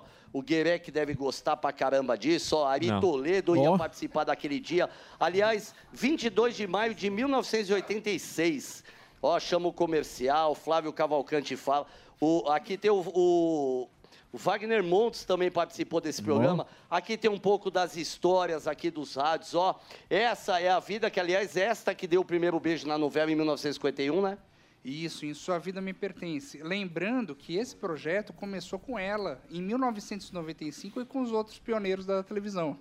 Vamos mostrar mais coisa interessante. Aqui, daqui a pouco, eu vou falar sobre o Capitão 7 aqui. Aqui a gente tem um- uma censura, é isso, de duas novelas ali na época. Era a documentação que vocês enviavam para adquirir a, a- a censura, é isso? É, e é da época que a Record pertencia à família Machado de Carvalho, Ó. que é, a- é também dona da Jovem Pan. E, e é interessante porque assim eles faziam tanto do roteiro antes, né? Eh, chegava e falava assim, ó, ah, vamos ver se esse capítulo tá ok, o roteiro, ou principalmente com o que era ao vivo e com o que era gravado tinha que mandar a fita para o censor assistir e aprovar. Às vezes vinha com cortes, sem cortes, era complicado. É, o Emílio... É, hoje, não, hoje não tá nada complicado. Hoje tá fácil. Hoje tá tranquilo. Hoje tá Hoje- tranquilo. Nossa, hoje, Hoje tá a liberdade. Você não sabe de onde vem. O corte hoje tá bonito. Você não sabe de onde vem hoje. Antigamente Era mais tinha um sensor. Pelo menos tinha a notificação de lugar. Rogério Nunes ali no Isso, documento. É. Que mais? Que mais, Sufu? Era mais fácil naquela época hoje. Aqui tem o, aqui o, os da- das câmeras, como chama? As válvulas das Válvula. câmeras. Você vê o coitado do câmera. Se bem que era daquelas grandonas ali, né? É, e o, dessas grandonas mesmo, o- são essas aí. O, tem um, o- esse tubo grande aí, cilíndrico, ah, ele é o, chamava na época Orticon, é o olho da câmera. Sabe o CCD eh, da câmera, que a qualidade, a captação, tudo isso era feito com esse aparelho. Então, a, toda a decodificação para chegar tanto, vamos dizer, daqui até na casa das pessoas. E ó, só dando um toque aqui, Mimi, meu lindo. Nós estamos na rua Humberto I, número 927 Perto de na. Vila Mariana, tá? A partir de hoje, porque o museu era lá em Perdizes, agora se mudou para cá. A partir de hoje, você pode começar a agendar as suas visitas no arroba Museu na TV, que é o Instagram, arroba Museu... Hã? Museu da TV, né? Eu falei Museu da TV, não foi? Foi, foi. O Instagram, como é que é o Instagram? Conta aí. Museu... Da TV. Arroba Museu da TV. É isso aí. E aqui a gente tem peça. E você me perguntou, mandar um grande abraço para, eu não sei se ele está vivo ou não, para o grande Aires Campos, que foi o personagem do Capitão 7, que começou em 1954. Já faleceu. Aliás, ele que vinha do espaço para salvar as pessoas na, na Terra e tal, um grande Você conhece a história? Você 7. conhece a história do Capitão 7 ou não? Tá contando, pô, ele estudou. Aí a história complicou, né? Você não conhece a Se você história? puder me ajudar, né? Capitão 7 é um clássico. Eu não era nascido, né? Nasci em nove- eh, 77. Então, o Capitão 7. Capitão 7. O Capitão 7 era É. o Capitão Vamos lá 7. mostrar Era um- o Capitão 7. O Capitão 7 era tipo um fuzil, o herói do Brasil. Da época. Super-herói. Na época, É. na época. Eu? E na época do Capitão 7, não tinha videotape. Certo. Então era tudo ao vivo. Tudo ao vivo. E o Capitão 7, ele tinha o vilão. Uhum. Era o Capitão 7 que dava porrada no vilão. E o vilão, todo episódio, Apanhava. apanhava do vilão. Até que um dia o vilão estava na casa dele e a mulher. A mulher do vilão falou: Porra, bicho, você vai todo dia lá na televisão, todo Apanhar. dia se apanha daquele porra, daquele Capitão 7. Você é um banana, você é um trouxa, não sei o quê. Esse belo dia ele entrou, ele cobriu o Capitão 7 Ao vivo, porrada ao vivo. e Tá ninguém tinha como fazer uma salva de palmas. Grande Capitão É, Sete. Que apanhou ele no ao vivo. Que a mulher pôs pilha. No ao vivo, a mulher dele botou pilha. Falou, pô, todo dia você não. vai lá, bom. apanha. Muito bom. Aí se o vilão tiver vivo, Ele ele falou, ah, tá aqui. bom, deixa comigo. Foi lá, encheu de porrada o Capitão. Não Muito bem. não. É isso, Fufu. Mas é isso, obrigado pela explicação, obrigado pela história. A gente, eu acho que mostrou um pouquinho desses 73 anos da TV, hoje é Dia Nacional da TV. E, cara, eu acho que é muito bacana para quem gosta, não precisa ser apaixonado. Mas marca sua visita a partir de hoje lá no Instagram, vem aqui conhecer. Tem bastante figurino, tem coisa da nossa história, tem placas da Hebe, tem história Ó. de rádio. Eu acho que é um, um passeiozinho bem bacana. Sai Bacana. daqui, almoça e traz a gatinha aqui e já era. É isso aqui aí. isso aqui é a nossa história. É isso aí. Leva a molecada lá pra mostrar pra molecada que a vida não começou no iPhone. Isso, boa. É, tem Só muita TikTok, coisa. É. aquelas É. lives de doido lá que estão fazendo. Muito bem. É isso, Fufu. Bi, bi, ó, ó, bi, bi, bi, bi, ó, bi, bi, Ó, o museu- A vida não é isso não, molecada. A vida é isso aqui, ó. Obrigado pela rosa. É isso aí. Valeu, Fufu. Aí está nosso herói do Brasil. Nosso Capitão Sete. Capitão 7. Capitão 7 Banguela. É isso aí, ó. Vai ficar banguela rapidinho, ó. Vai. Vai É ver o isso aí. Obrigado aí. Muito bem. Dito isso, Ai, que maravilhoso. vamos pra onde? Rio de Janeiro, Vai parece lá? que o nosso comentarista já está Opa! entre nós. Aí queridíssimo Roberto Mota. Boa tarde, Roberto Mota. Mota, mota, mota. Direto com Mota. Muito Ó. bem, várias pautas aqui com o Mota. Saudade de você, Mota. Primeiramente. Boa tarde, Zuzu. Boa tarde, Emílio. Boa tarde, toda a equipe. Boa tarde, nossa querida audiência. E eu estou sempre honrado de estar aqui com vocês. Muito obrigado. Ô Mota, você viu lá que tinha o, aquele selo, né, da censura federal. A gente estava mostrando agora como dia da televisão. E essa censura existiu até Opa! até 88, se não me engano. Não sei a até data 80, previ- Até precisa. 88, né, 86? Mota? Não foi Quando- 86? É, é, é, eu acho 86? que foi censura mesmo, deve ter acabado lá por 84, 85, né? Quando voltou a democracia ao país com o fim, o fim do regime militar. Eu acho que foi até um pouco antes disso. Antes Aquela de- censura, censura mesmo.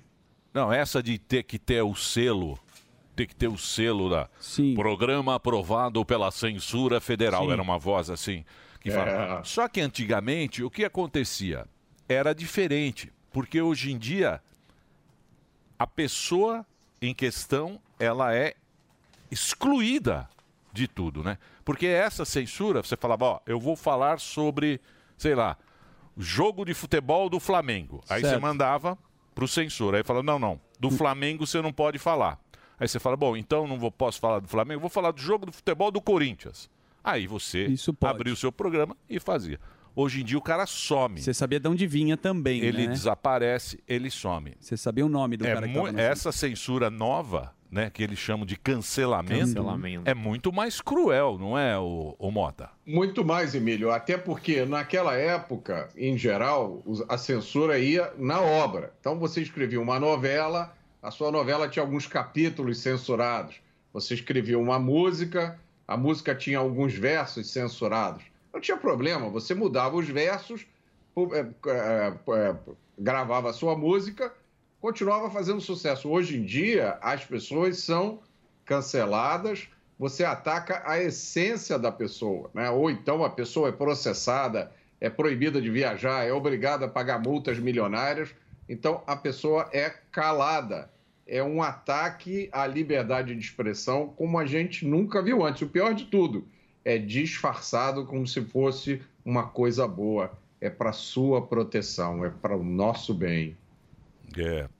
É, o negócio, o negócio, o negócio é Tá complicado. esquisito. Tá esquisito o negócio aí. E acho que, que vai em frente. Agora eu vi, cara, que tem um negócio que me preocupou também, porque é o seguinte, você vai na China, tem essas reeducações. Uhum. São escolas de reeducação. Nós tivemos em Cuba. Em Sim, Cuba era com sim. homossexual. Cultura, né? Sim. O homossexual vai para a escola de reeducação. Sim. Na China tem um círculo lá, eu não me lembro agora o nome, mas se você não concordasse com aquele pensamento, você iria para este lugar para se reeducar. Reeducar. E me parece que no Brasil também nós teremos escolas de redemocratizar as pessoas. Você Ah. viu isso aí? Saiu essa notícia. Meu Deus. Isso me preocupa, porque aí é a ditadura perfeita. É muito preocupante mesmo, Emílio, principalmente porque tem muita gente ingênua que ainda não entendeu o que está acontecendo. E diga-se de passagem, não é só no Brasil, é no mundo inteiro, né? Essa tentativa de, um certa, de uma certa corrente política de deter o monopólio da verdade. Isso é tirado sem, sem nenhuma modificação do livro 1984, do George Orwell, onde existia o Ministério da Verdade. O grande personagem do livro, em 1984, é um sujeito chamado Winston Smith, que era funcionário do Ministério da Verdade. O Winston passava o dia inteiro, a tarefa dela, dele era, quando o partido mudava de opinião sobre alguma coisa, ele ia nos arquivos, pegava todos os jornais antigos e reescrevia as notícias para que elas agora ficassem de acordo com a nova orientação do partido. E a história do século XX tem episódios extremamente trágicos com essa história de reeducação. Na China, teve a grande revolução cultural de Mao Tse-tung. Lá, filhos denunciavam os pais à polícia política. E o outro, o outro episódio é, terrível da história foi o que aconteceu no Camboja. Camboja tinha um ditador comunista educado na França. Reparem vocês, para aqueles que acham que o problema é a falta de educação. Pol Pot era o ditador do Camboja que resolveu acabar com a elite urbana do país. Pol Pot mandou 25% da população do país para campos de reeducação. Quase ninguém saiu vivo.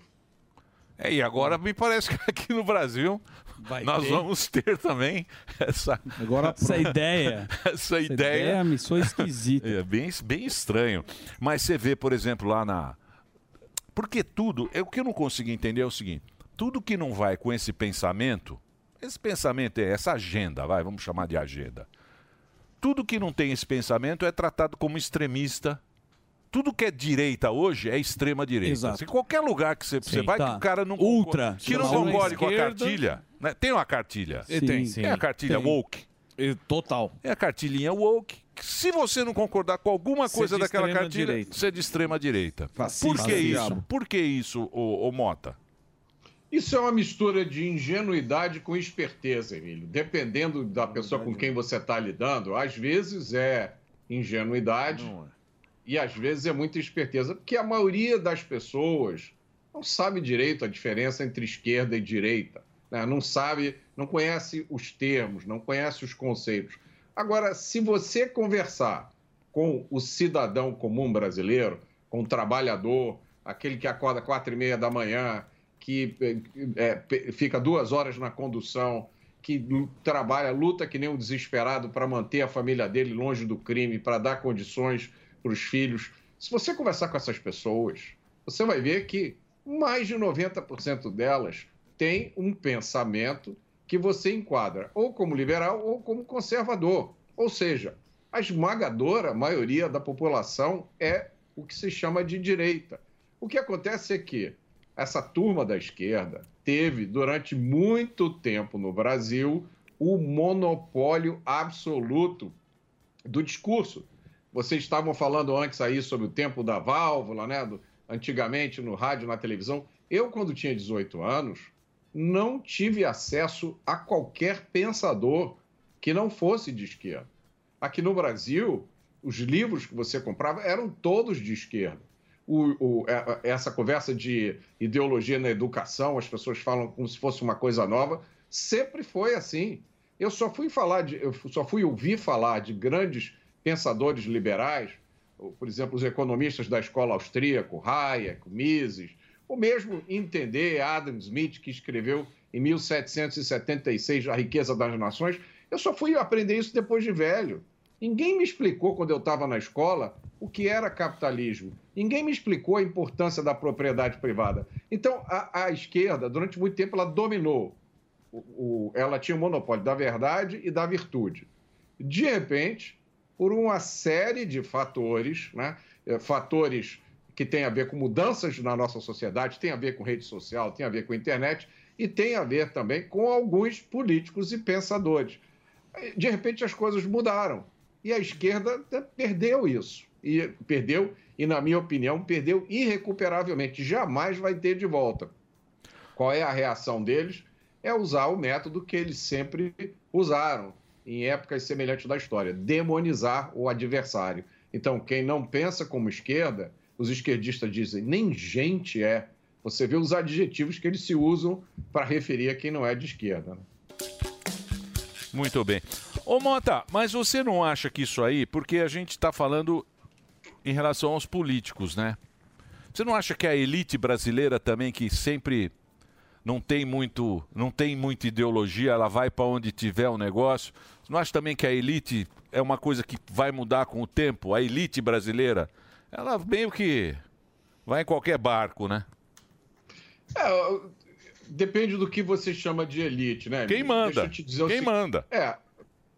Olha, a elite, quem manda, na minha opinião, poucas das pessoas que realmente mandam, que têm poder, têm ideologia. O negócio deles é poder. Se você parar para olhar, o, o sujeito, quando ele vira, vamos dar um exemplo aqui, os ditadores. Se você olhar os ditadores do mundo, qual é a diferença de um ditador de, de- chamado de que chamam de direita, né, para um ditador comunista ou socialista? Nenhuma. O negócio dos poderosos em todas as épocas do mundo sempre foi o poder. Eu quero é ficar aqui, eu não quero sair daqui. Então, é- é essa turma de poderosos, no meu entender, raríssimos são os que têm ideologia. Eles querem é que não mexa na parte deles.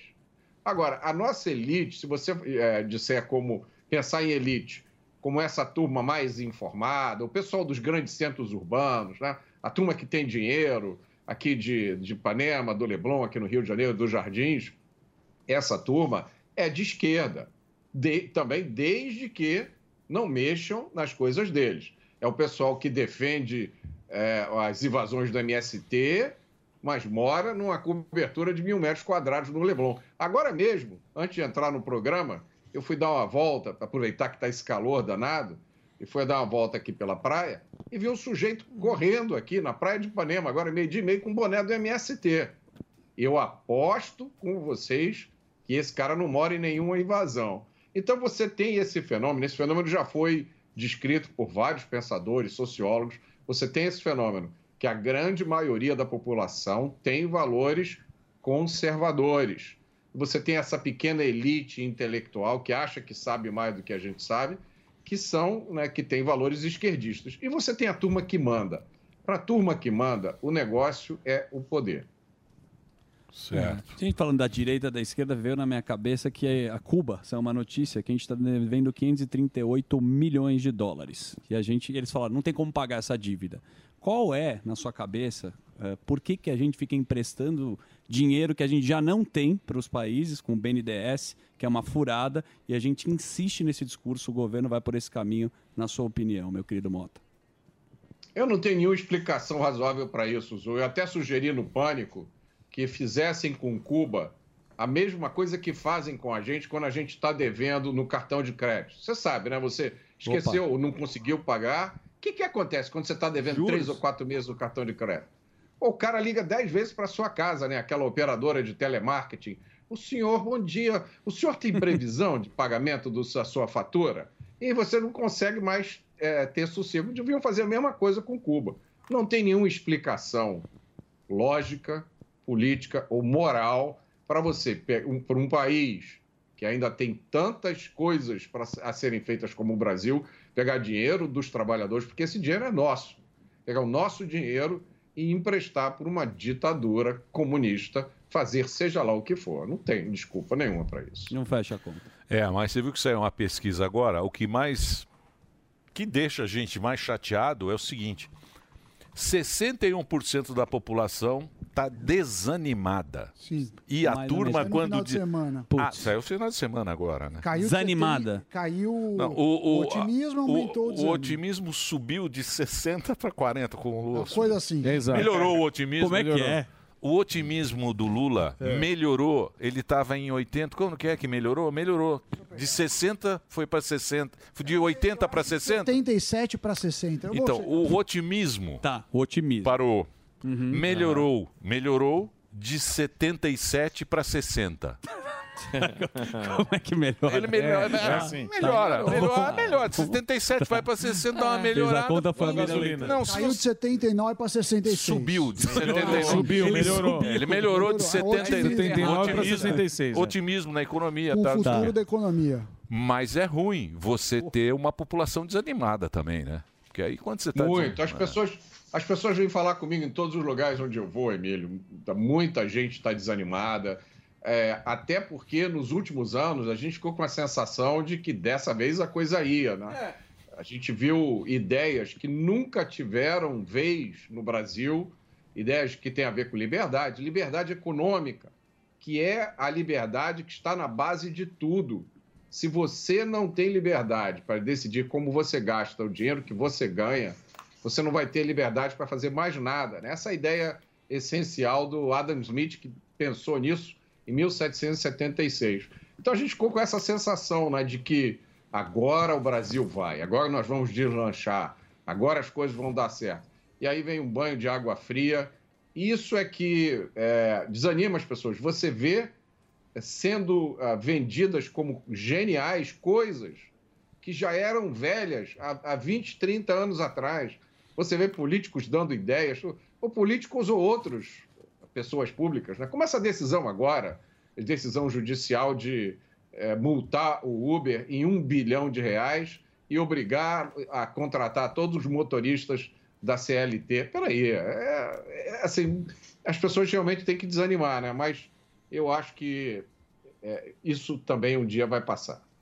É, é isso aí. O que mais? Tem Boa, posso falar a respeito das câmeras? Da que é just- segurança. É, falar de segurança pública, que aqui em São Paulo o juiz determinou aí que os policiais usassem as câmeras e tem multa, é, inclusive se prender bandido sem algema. Se, por exemplo, Hum. ah, não tá com a algema na mão, pegou uma cordinha ali, é sem pau pro governo pagar. Eu queria saber sua opinião, porque o Tarcísio, é, uma, da- uma das, das pautas dele era que gradualmente tirar isso daí, fazer um estudo para tirar e deixar o policial trabalhar tranquilamente. Queria saber a sua opinião sobre isso. Valeu, Morgado. Obrigado pela pergunta. Aproveito para fazer o merchan do meu livro. Opa! A Constituição Boa! Olha lá. Então, aqui tem a desmistificação de várias dessas narrativas sobre segurança pública. Eu acho que o benefício da câmera para o cidadão, para a segurança pública e para o policial é nenhum. A câmera é, na melhor das hipóteses, uma coisa inútil, que só vai ser usada para prejudicar o policial. É, é, aqui no Rio de Janeiro, se você olhar, é, é uma, é- chega a ser uma covardia. Você tem um policial, esse calor que está fazendo aqui, com aquela farda, depois ele ainda veste o colete, a prova de balas, e aí por cima daquilo vai uma armação e a câmera fica aqui no peito do policial projetado. E eu, tenho, eu, eu, eu faço a seguinte sugestão: eu vou concordar com câmeras nos policiais se essa mesma obrigação for estendida para todas as outras instituições que lidam com crime e segurança pública no Brasil. Aí eu topo. Boa. Agora, é, você acha mesmo. Porque assim, a gente sabe que tem excessos, né? Em, em todas as profissões existe excesso. Você acha que isso daí acaba coibindo os excessos da polícia ou faz o efeito contrário? Por exemplo, a gente sabe que o policial às às vezes não tem resguardo nenhum.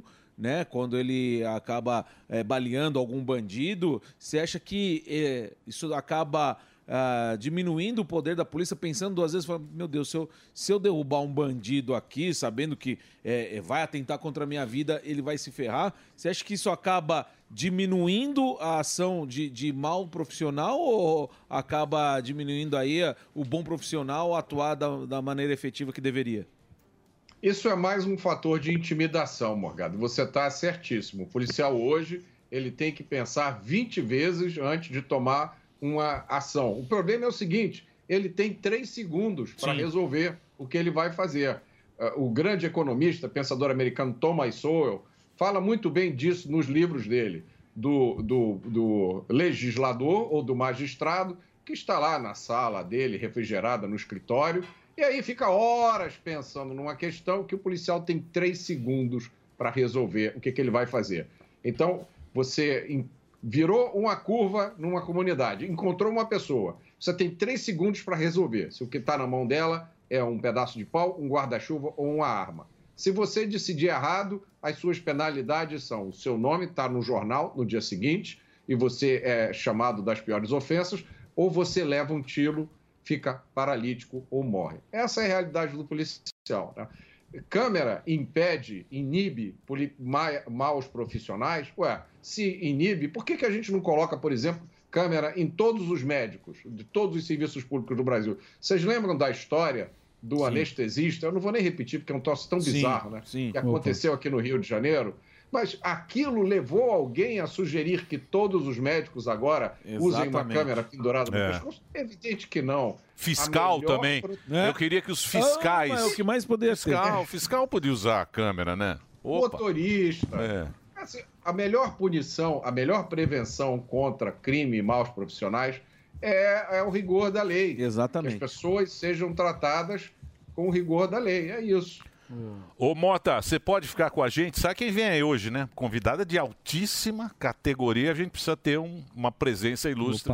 Dá pra você ficar mais um pouquinho aqui com a gente? Claro, vai ser um prazer, Emílio. Muito Boa. obrigado. Então o Mota vai, vai seguir com a gente aqui na programação, porque, Zuzu, temos uma Boa. presença Temos, elegante e competente nesse programa. E para isso, digo mais, temos uma vinheta especial para ela. então, Vamos por favor, pode rodar. No programa de hoje, a mulher que sabe tudo e um pouco mais da vida no campo. Hoje foi aprovado aqui no Senado Federal um projeto de autocontrole. Um projeto que traz a modernização da, da agroindústria eh, brasileira. A ex-ministra da Agricultura e atual senadora da República. Nós temos na nossa mão uma oportunidade de ouro. Tereza Cristina. Muito bem, presença ilustre. Muito obrigado pela presença. Ah, é, senadora, né? Senadora, ex-ministra. Tereza. Terezinha. Tereza. Muito obrigado pela sua presença. Tereza. Terezinha. É, Olha é ele já é. intimidade, Ele que já isso? quer. Dona Tereza. Já, não, já, Tereza. já quer crer intimidade. Não, já. é que é muito simpática. Desculpa, viu, Tereza? Desculpa, Tereza. Deixa eu Ter não. Então, Tereza. Microfone, por favor. não dê intimidade. Não dê, não dê porque a gente não É. sabe se comportar. Muito bem. Então o Mota vai fazer uma... Por favor, eu vou pedir pro Mota fazer Boa. a, A primeira, boa. A primeira pergunta, o Mota que está no Rio de Janeiro. Só Vai lá. Mota. Isso aí. Tá, o áudio, o áudio precisa dar uma. O áudio.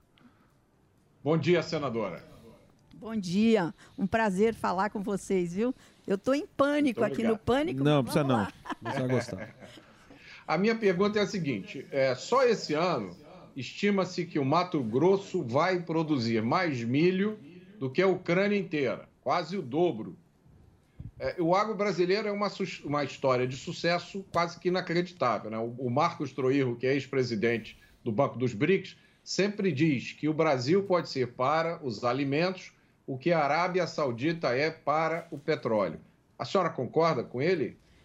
Bom, concordo plenamente e eu acho que todo mundo tem que concordar, né? Contra fatos, né? não há argumentos. Nós temos aí essa safra brasileira, né? Impressionante, gente. 300 e, nós estimávamos em 312 milhões de toneladas, vai passar de 323, ela está no último minuto aí de fechamento dos números. E é um setor que andou sozinho. A hora que ele se descolou do governo, a hora que Uhum. ele usou tecnologia, ciência, né? O que nós precisamos é apoiar um pouco mais e você vê que ele vai embora, foi embora. O milho é um negócio espetacular, porque o Brasil nunca foi um grande produtor de milho. Nosso grande concorrente é dos Estados Unidos, que produz quase o tamanho da nossa safra é, de milho, e, mas o Brasil mostrou aí nesses últimos três anos, com a agricultura tropical, o que ele está fazendo, e diferente dos países temperados. Nós temos duas safras por ano: soja no verão e milho no inverno, que a gente chama de safrinha, mas hoje é um safrão. Sim. E, e, inclusive o Mato Grosso, a Argentina, o, o Mato Grosso é maior que a Argentina. Maior que a Impressionante. É maior que a Argentina. Os números são impressionantes. Agora, por que, que é mal visto? Por que, que tem esse negócio? Que eu não consigo entender isso. Porque tem a agricultura do bem Sim, e a agricultura do mal. Demonizam tanto o agro. Por, por quê? quê? Onde- Quando surgiu isso, ministra? Bom, eu acho que essa era uma competição boba, errada, eh, mal feita eh, e pejorativa para o agro. Quando o agro. O agro, no passado, teve um problema sério, que foi de crédito, quando acabou a conta movimento do Banco do Brasil. Vocês não eram nem nascidos aqui, nessa época. Mas quando isso acabou, o agro ficou devendo. Nós tivemos aí que fazer depois uma securitização. E foi aí que o agro se descolou e foi usar a ciência apropriada para a produção brasileira.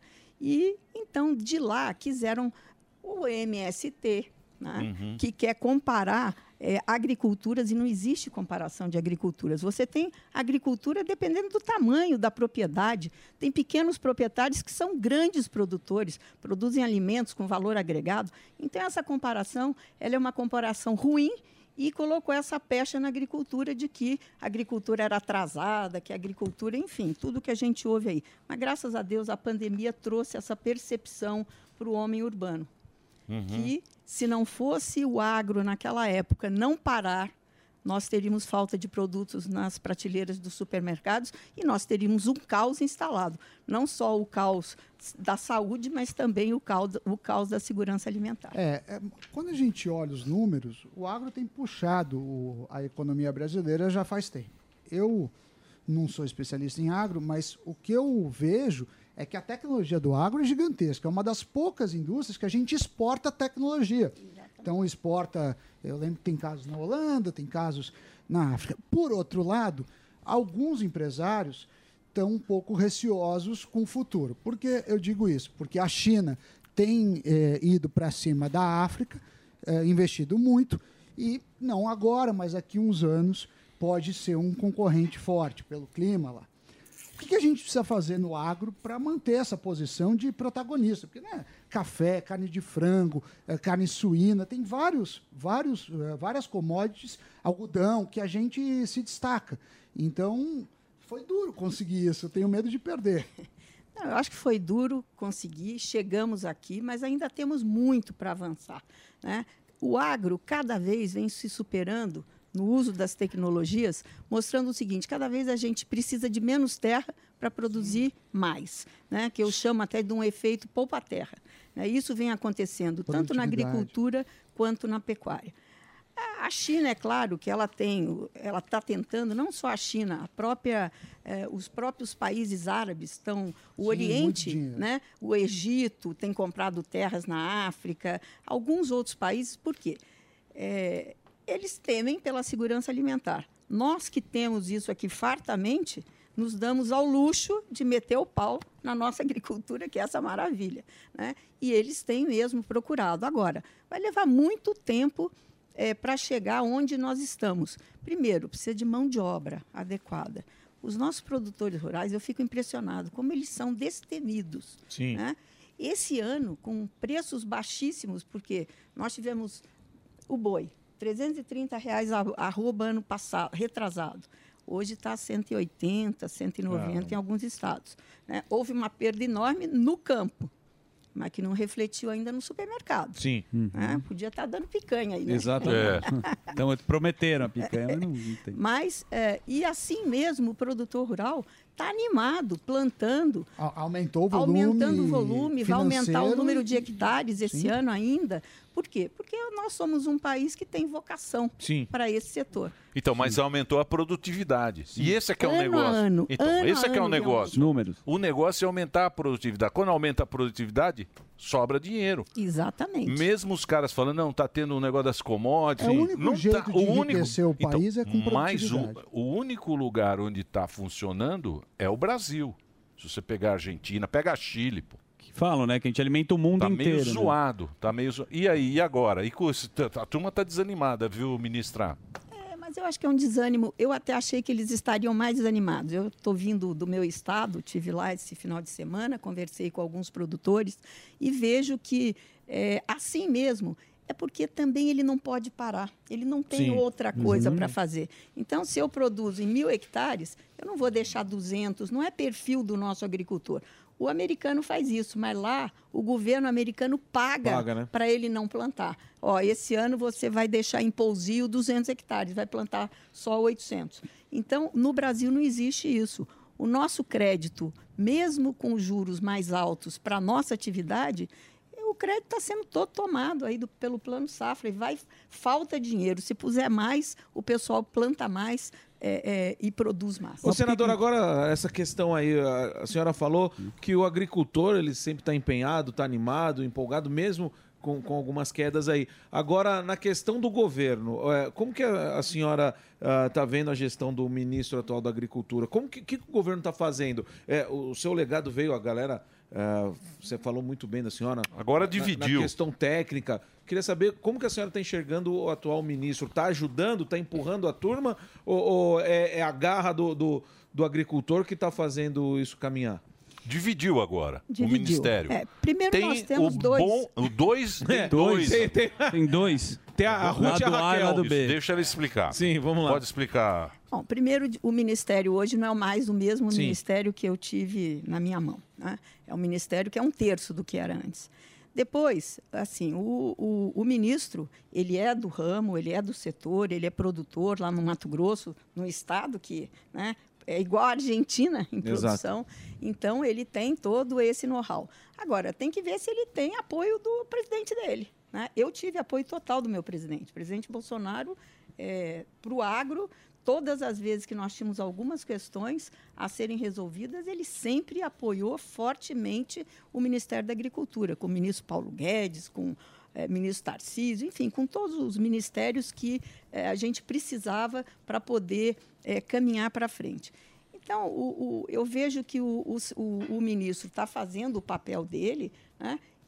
Só da gente não atrapalhar isso. Exatamente. Eu ouvia muito isso lá do presidente Bolsonaro. Não atrapalha. Uhum. né? Então, se você fizer com que o ministério não atrapalhe o setor, ele anda sozinho. É. Aí você ajudar alguns gargalos aí. Mas o, o que eu acho que é uma pena a gente ter tido esse retrocesso é dividir as agriculturas. Exatamente. A gente tem uma só agricultura. Voltou a mesma conversa. Voltou a mesma É, conversa de 30 anos atrás. Você acha que é. por isso que o Brasil bate tanto na trave? Porque você é uma pessoa técnica, todo mundo respeita o seu trabalho, a gente vê, meu, vários ministérios abrindo. Qual que é o problema, a raiz do problema na sua visão?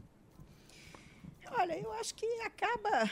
Enfim, eu acho que o. Que o eu, eu- eu sou suspeita para falar porque eu não gosto do modelo desse governo. Né? Eu sou pela liberdade econômica, pela competitividade. né? Eu acho que eh, esse Estado exagerado, inflado. Carreta muito furacão. É, então eu, Muito cargo. eu acho que é muito cargo. Enfim, eu, eu penso que é, não dá nem não dá para comparar. Era um outro estilo, né, um outro projeto. né? O projeto anterior não tem nada a ver com o projeto atual. Mas eu, como brasileira e como senadora da República, eu torço para que dê certo. Opa. Porque a gente tem que torcer pelo Brasil, pelos brasileiros. Então, no que a gente pode ajudar, lá no Senado, nós temos ajudado com enfim, votando as pautas importantes, olhando para frente. Isso é Esse negócio importante. de olhar para trás é muito ruim. Olha só, Deixa agora. Só, pera, só, só o Mota, o pouquinho. Mota, o Mota, O Mota tá aí, tá nossa certo. elegância, o Mota do Rio de Janeiro, fazendo mais uma pergunta aqui para nossa senadora Tereza Cristina, hoje aqui no Pânico. É, senadora, algumas pessoas enxergam na inexistência de um marco temporal claro para a demarcação de terras indígenas uma ameaça à propriedade privada. Porque sem uma data clara, qualquer terra, qualquer propriedade, inclusive propriedades urbanas, estão sujeitas amanhã a serem classificadas como é, é, terras indígenas e a propriedade é então transferida para a União. Como é que a senhora espera que seja solucionada essa questão do marco temporal? Olha, Mota, eu penso que nós temos. Passou da hora desse assunto estar na mesa e, e ser resolvido. Hoje nós temos dois caminhos aí. O Supremo fazendo um julgamento sobre marco temporal em Santa Catarina, que é um absurdo, porque eh, você vai. Você quer eh, resolver uma injustiça cometendo uma maior. Então, é injustiça com injustiça, não dá para entender. Mas o, o Congresso é um pouco responsável por isso, porque quando não colocou esse assunto na pauta e não votou, não pôs o dedo na ferida, porque é um assunto delicado, né, nós deixamos aí todas essas interpretações. Agora, tá, passou pela Câmara o, o PL 490, ele está no Senado, já passou pela Comissão de Agricultura. Essa, depois da manhã, vai eh, ser lido na, na CCJ, na Comissão de Constituição e Justiça. Eu espero que a gente tenha voto lá para ganhar. E aí tem que ir para plenário. E aí você resolve um problema que é o tal, a tal data, porque não dá para deixar solto. Então, ah, você é, é 88, é, a Constituição foi clara com isso. Tem pessoas que teimam em dizer que não, mas a Constituição foi clara. Inclusive, nas disposições transitórias, deu cinco anos para o governo resolver homologar, regulamentar, eh, colocar, enfim, as pessoas que estavam até 88 na posse daquela terra, seja indígena, seja produtor rural, que eles tivessem a segurança jurídica de estar lá. O problema de Santa Catarina é uma tristeza. São duzentas e tantas famílias, né, de pequenos agricultores de 16 hectares a 24 hectares, que estão desesperados, porque acham que vão ter que sair das suas terras. E o pior, eles dizem aqui não tinha indígena, na época Sim. que nós chegamos. Sim. Indígena tinha no Brasil inteiro. Que são os imigrantes que vieram da Europa para ser o Exatamente. pequeno produtor lá. né? E Exatamente. que compraram, né? E que compraram. Trabalham há Então, anos, né? Produzindo. No Tem sul, gente no mais- sul, com escritura no de mais de sul- 100 é, anos. No 100 sul, anos. os imigrantes do sul, eles tinham a terra lá, eles tinham que pagar, tinham um tempo para pagar. e os que Uhum, vieram sim. para São Paulo foram funcionar, trabalhavam nas fazendas, fazendas que já do, do café. Então- e os caras estão com medo agora, que falam, não, isso aqui é de índio, Não é mais vai teu. perder a terra. É, tem até placas sendo colocadas antecipadamente, que é muito ruim, gerando aí uma comoção eh, naquela comunidade que nos preocupa muito. Esse assunto é um assunto seríssimo, é um rachilho de pólvora. Isso pode tirar a paz do campo. Eu venho insistindo com isso, mas eu acho que e- esse assunto começou a ser pacificado, né? E depois, o marco sendo 88, não impede de que se alguma injustiça foi feita porque alguém foi retirado à força de um lado ou do outro, o governo pode fazer o pagamento né, e comprar, indenizar essa terra e devolver ou comprar, trocar, para que aquelas pessoas possam é, é, continuar sua- as suas vidas, tanto indígenas quanto produtores. Então tem muita tem muita balela, tem muito terrorismo em Opa. cima disso, mas eu acho que se nós conseguirmos votar isso, vai apaziguar e nós vamos virar a página. Os indígenas têm que ter saúde boa, têm que ter educação boa, tem que ter o que eles querem, o que eles desejam. Bom. Aliás, a, Então, a mas tá OET lá no Supremo, mas tá no Supremo lá, eles Então, estão. estão no então, mas como é que como é a que votação do Supremo está muito, muito, muito esquisita. Então, mas não- como é que o, o Supremo agora está brigando com, com o Senado? É isso? Pois é, Tem hoje- duas. Tem meio uma coisa meio esquizofrênica, né? Os caras É. precisam dar um. Precisa colocar lá em Brasília, como é que chama que põe na caixa d'água lá o. o, o para acalmar a população. Rivotril. Ah, Não, não, salitre. não, não, não, põe na caixa. Salitre. Não, não é Lítio. Não, Não, salitre. lítio. Lítio. Põe em caixa d'água. Isso, isso antigamente eles punham na, na penitenciária. Na caixa Salitre d'água também eles, põe, né? eles punham o lítio, aí fica na todo comida. mundo calmo, tá todo mundo nervoso lá. É. Talvez esse seja o problema, a caixa d'água de Brasília. Vamos É pensar. Mas eu acho que nós vamos caminhar. o não- a votação do Supremo não impede que o Congresso vote, porque ali é a casa dessas discussões. É ali que nós temos que legislar.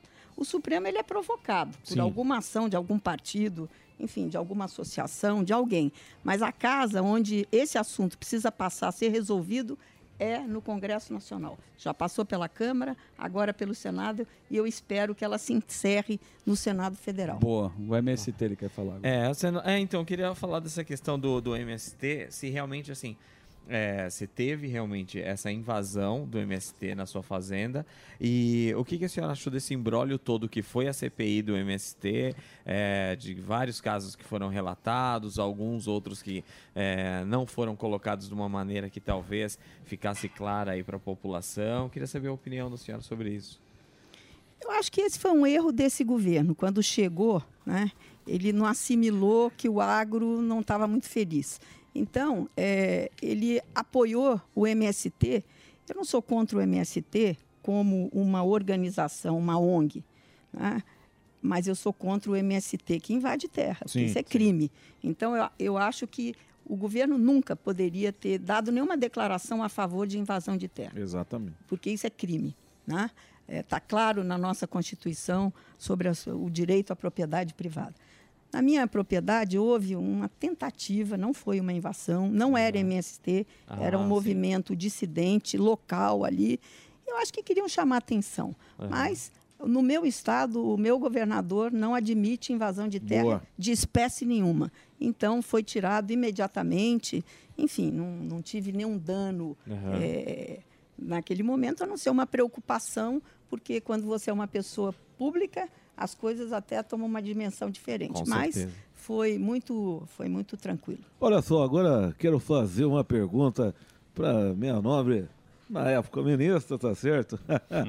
Saudades da senhora, Tere. O negócio é o seguinte, eu queria, eu queria saber, queria saber da vossa pessoa que você sabe muito bem, antes de me colocarem como Ele não fala vossa pessoa. Lógico que fala, aqui é respeito. Vossa a liturgia aqui, tá certo? Ah, tá bom. Desculpa, Eu- presidente. Então, quer, quer que eu fale formal? Não, não, não. Pode, Então tá pode. certo. Você sabe muito bem que antes de me deixar inelegível, já ventilavam seu nome em grupos de WhatsApp para 2026. É verdade. Você sabe muito bem. E o Tarcisião aqui, tá certo? Ele já disse que 2026 ele quer reeleger. Quero saber da sua pessoa. Se a gente chegar a conversar direitinho, toma a frente aí para 2026 ou não? Tem coragem, Tere? Ele me chama de Dona TT. É Dona TT. Dona TT. Dona TT. É Dona TT, isso aí é outra coisa, mas tá certo. É, bom, eu, eu, é claro que eu acompanho, me sinto honrada de ter o meu nome é, volta e meia colocado aí nesse hall de presidenciáveis, mas a eleição de 26 está muito longe ainda. Primeiro, ela tem que passar por 24. Eu acho Sim. que nós temos aqui que é, ter resultados, a direita tem que estar unida no Brasil todo. Né? E aí eu acho que dessa, depois dessa eleição, alguns nomes vão surgir. Ter coragem eu tenho. Agora, eu não sou candidata de mim mesma. Eu tenho que, né, assim como os outros também não serão. Então, eu acho que a gente tem que olhar o olhar 2026, mas pensando agora primeiro em 2024. É. Tá certo. Uma coisa que o Bolsonaro fez bem foi o gabinete, né? Sim. O gabinete foi bom. Muito Porque bom. o Bolsonaro, Técnico. ele, puta, ele Escalou falou- bem. Ele não sabia direito o que fazer. Ele falou, pô, vou preciso colocar. Gente e deu sorte técnicos, no gabinete, né? né? É. Porque criou um monte de lideranças. Por exemplo, a Tereza, que se ninguém conhecia, o Tarcísio. Opa. Sim. Ninguém conhecia. Foi, Exato. foi o Bolsonaro. Foi uma, uma coisa boa que, Que escalou, né? Que foram pessoas novas né, na política. É, o presidente Bolsonaro, ele, quando convidou, quer dizer, eu nem fui convidar, ele pediu à frente parlamentar da agricultura, da agropecuária, que indicasse um nome. E foi o meu nome indicado pelos meus pares, porque eu era presidente da frente, naquela ocasião. E aí, é, pediram, ele pediu que a gente mandasse três nomes para ele, e aí, enfim, colocaram o meu nome e, e ele fez essa opção, né? que nem me conhecia direito, né? Mas é, o presidente Bolsonaro ele procurou, como ele na formação do, do, do, do gabinete dele, ele procurou colocar pessoas é, que tinham o perfil técnico. Isso. Então, Paulo Guedes, economista, Tarcísio, engenheiro, né? Tereza, agrônoma, Uhum. médico, na saúde, e por aí ele Joga foi. na posição Sim. certa. Ele jogou as pessoas na posição certas.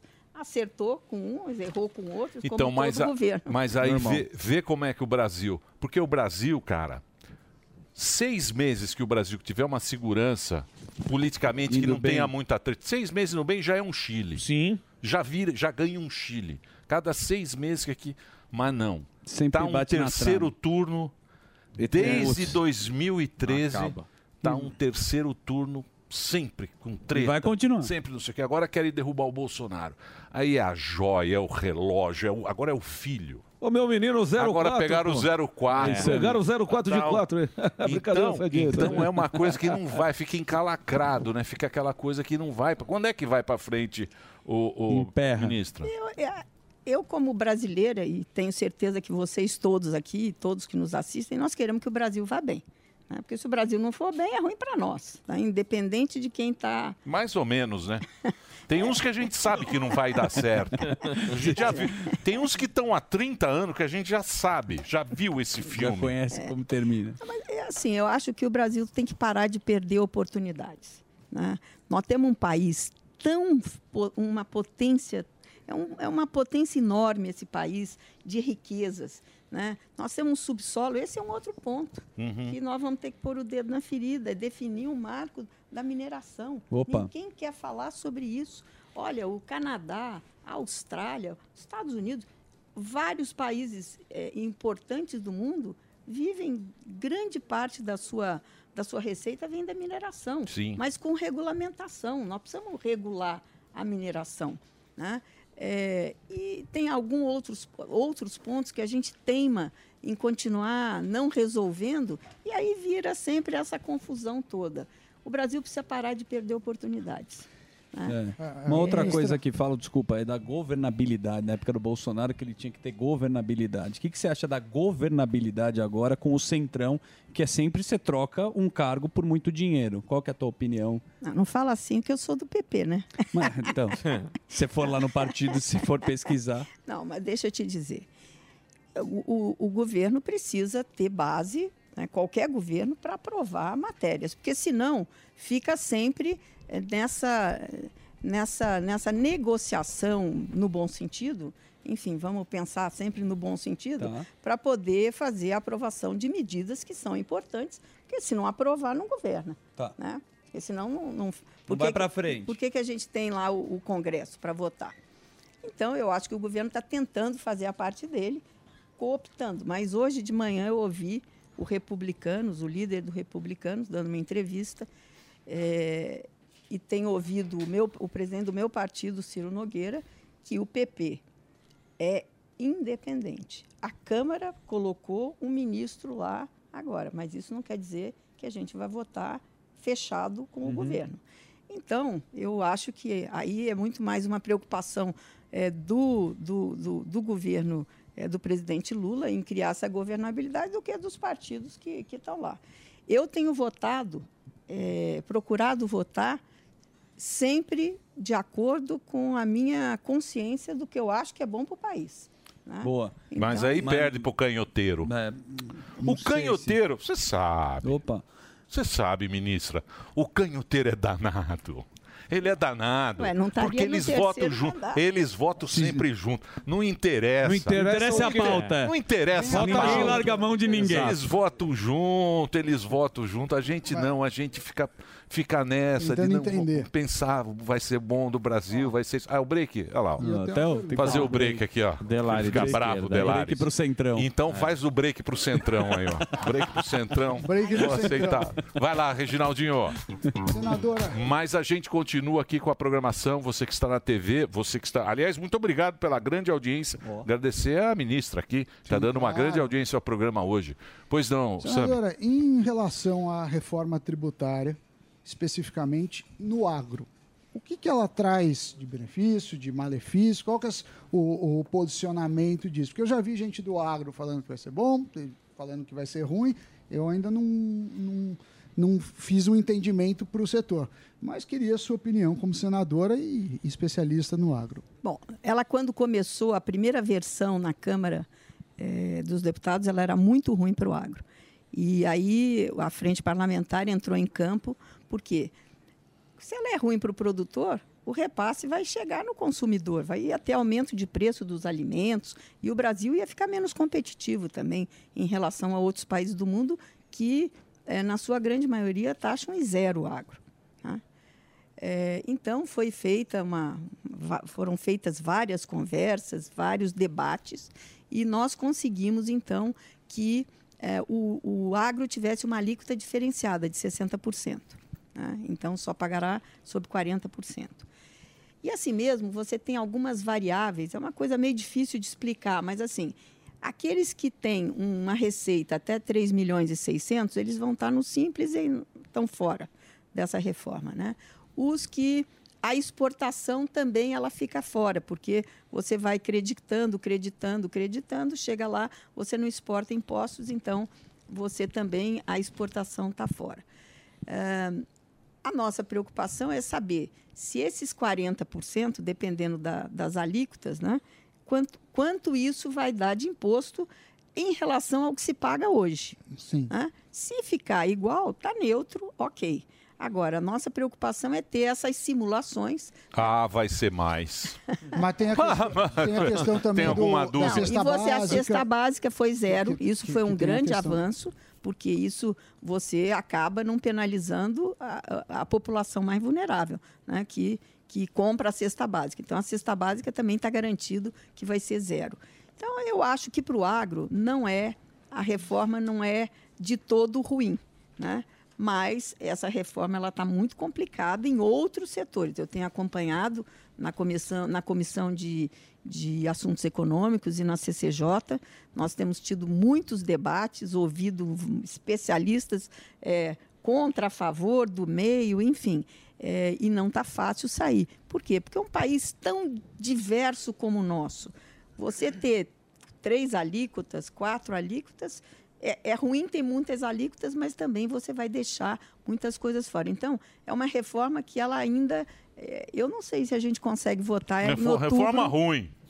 Reforma com engenheiro é ruim. transparência. Ô, senador, eu queria fazer- Se eu você queria- pensar, Ah. nós pagamos cinco meses de Ah, é? trabalho. Aí já é sabido. Cinco meses de trabalho pra carreta furacão. E não devolvem nada pra gente. pra cama boa, pro avião. Aviãozão não novo. é pro pobre. Não, jamais. E vem essa conversa. Aqui tem um monte de progressistas.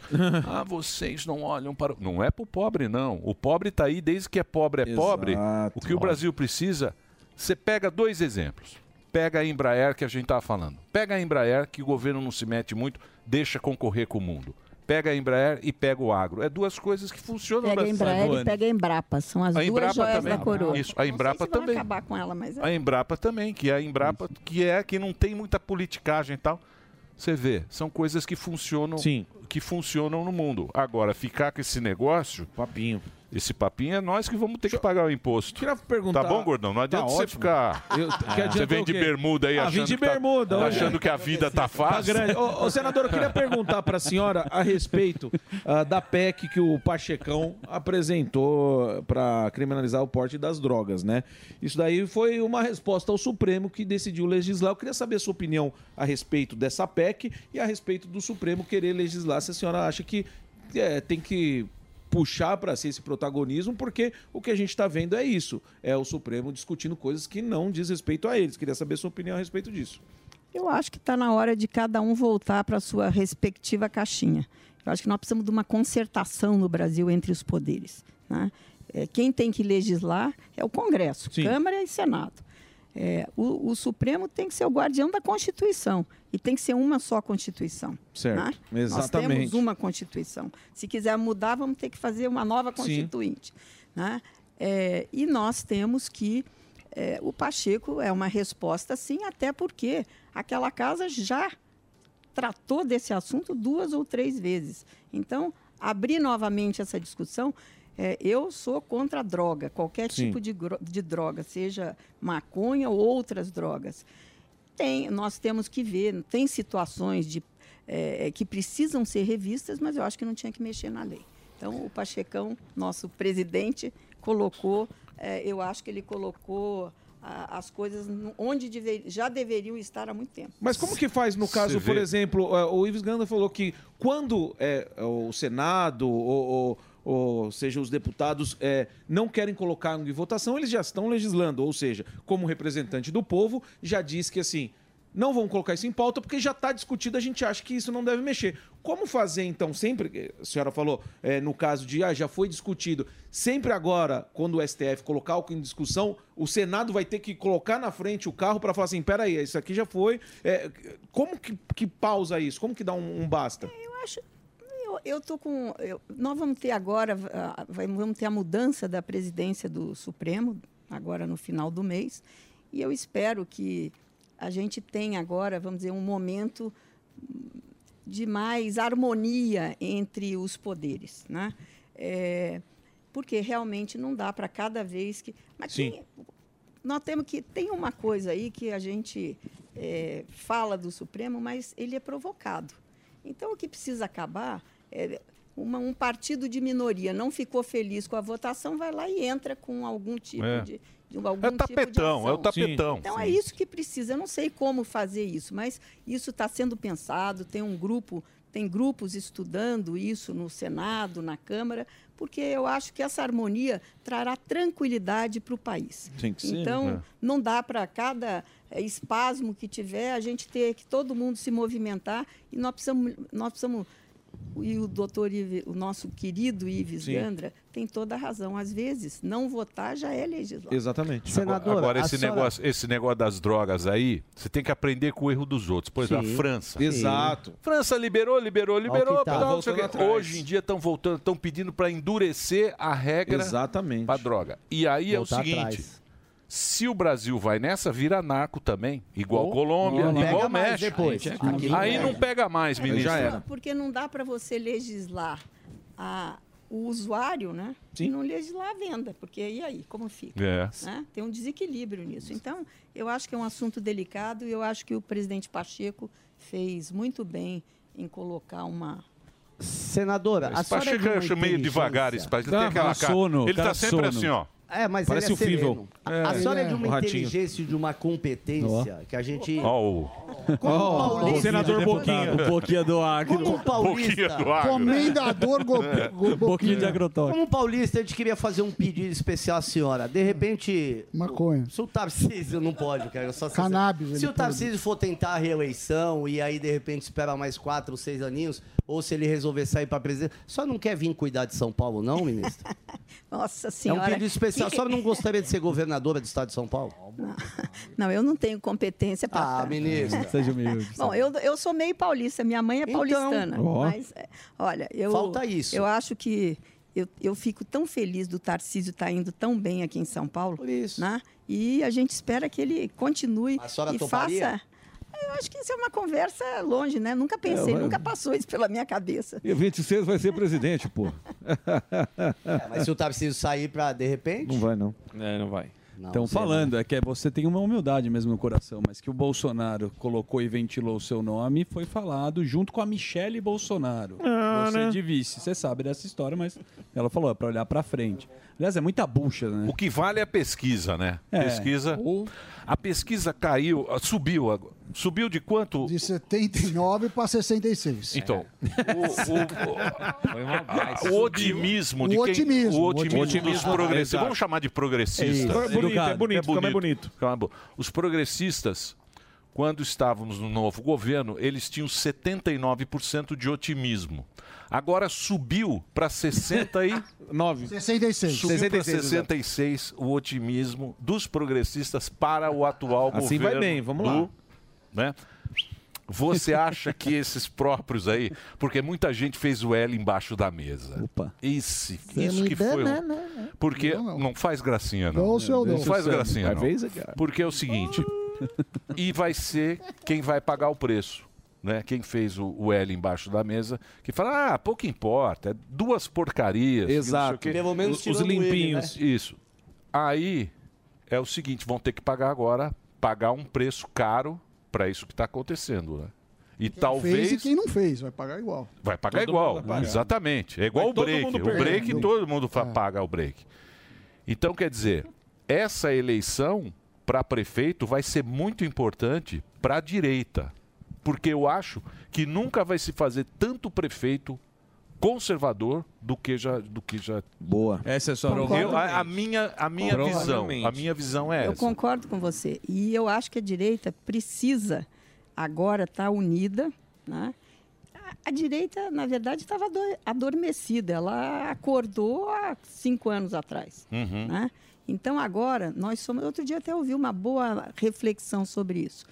Que a direita ainda é muito jovem no Brasil. Sim. E esse período agora que nós estamos passando é de amadurecimento. E por isso que eu disse que 26 passa primeiro por 24. Sim, eu amém. concordo Porque com você. Sim. É jovem e juvenil também, né? Quê? a direita tá jovem e juvenil. Verdade, concordo. Porque o que a gente vê também aí, olha, precisa amadurecer bastante, como a senhora falou mesmo, porque tá muito juvenil. É, mas e se não Mas você é muito radical. Eu não sou radical. Você é direita gorda. Eu não sou. eu- Direita gorda é muito radical. Eu não sou radical. É, muita lasanha. Eu não sou radical. Muita lasanha. Não, eu sou mais. Isso não. E vier a resposta da direita, de repente, Mas vem, pra prefeitura? vem, vem, vem. Também tem um lado negativo. Pode escrever. É? Pode Vai escrever. vir. Mas tá esquisito. Pode escrever É, porque, então. eu, porque eu acho que as pessoas que fizeram o L embaixo da mesa, elas estavam com a cabeça em 2002.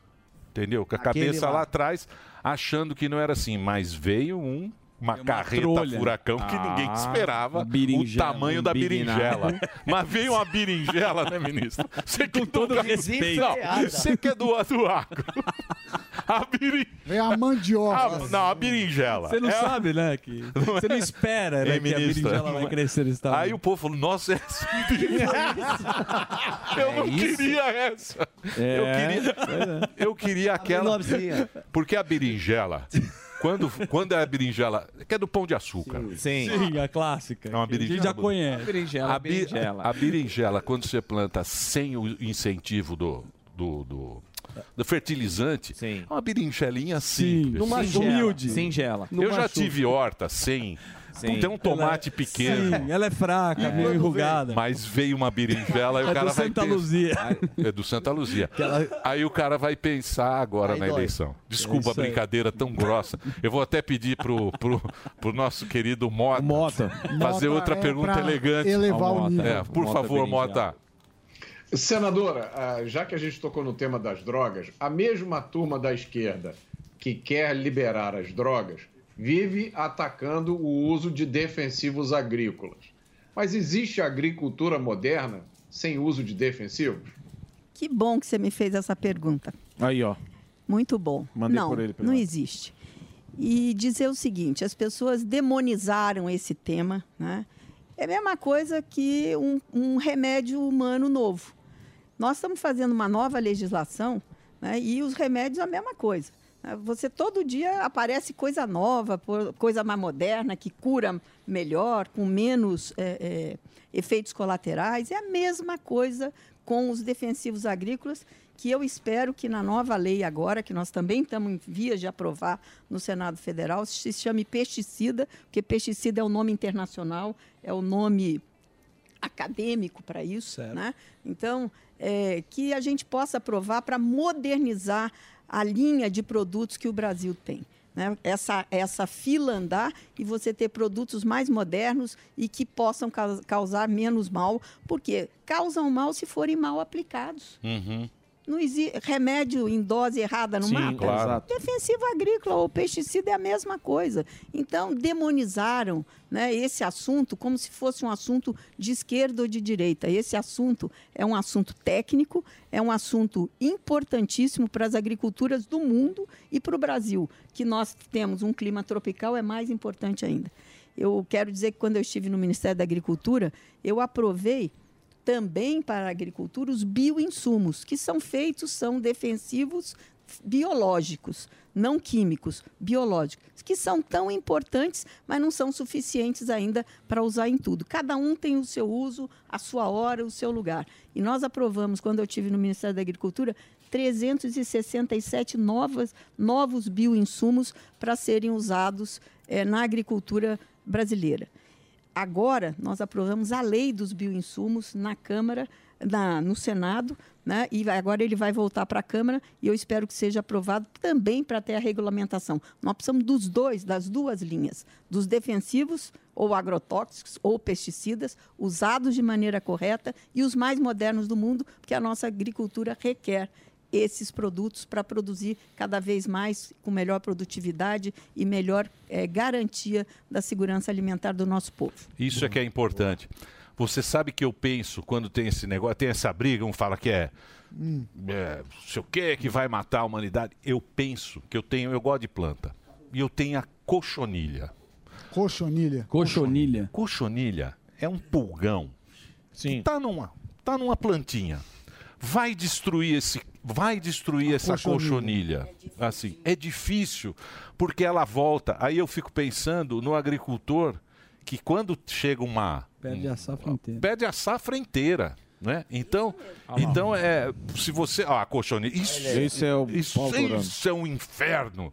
Vai, vamos dar um vaso com cochonilha para cada um canhoteiro que fala do negócio, só para destruir a cochonilha, certo, Zuzu? É, exatamente. Senadora, muito obrigado. Você é uma simpatia de pessoa. Por isso que o Bolsonaro te chamava de TT. TT. Dona TT. Dona TT. É pela simpatia. É muito obrigado pela sua presença. Eu que agradeço, viu? Agradecer a Paulinha que, que Boa, trouxe. parabéns. A gente está querendo trazer você aqui há muito tempo. Pô, obrigado por você ter vindo. Eu gostei muito, muito, muito, obrigado e tenho aí um ótimo programa pela frente. Obrigado. é isso aí. E boa sorte lá em Brasília. Muito bem. Ó, vou passar o site aqui para você poder acompanhar nas redes sociais. Tereza com Z. Tereza Cristina MS.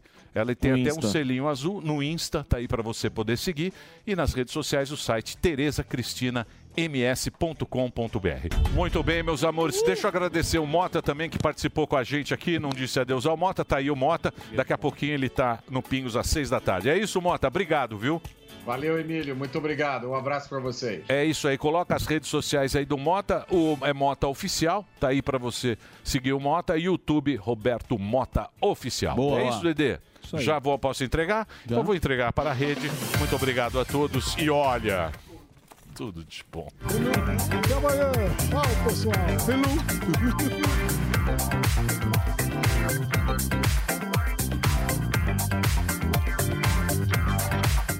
a família Juricaba.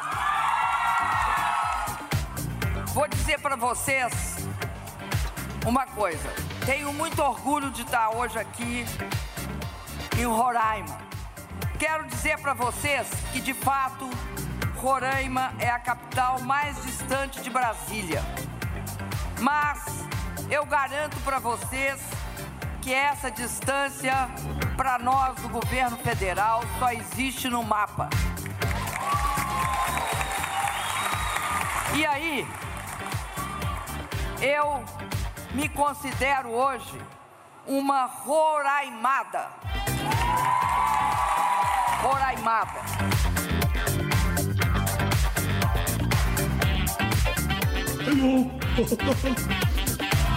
Um abraço e um beijo para vocês. Terminou, terminou! Mas já terminou? Terminou! E eles não desistem! Já terminou, vamos acabar. Já está na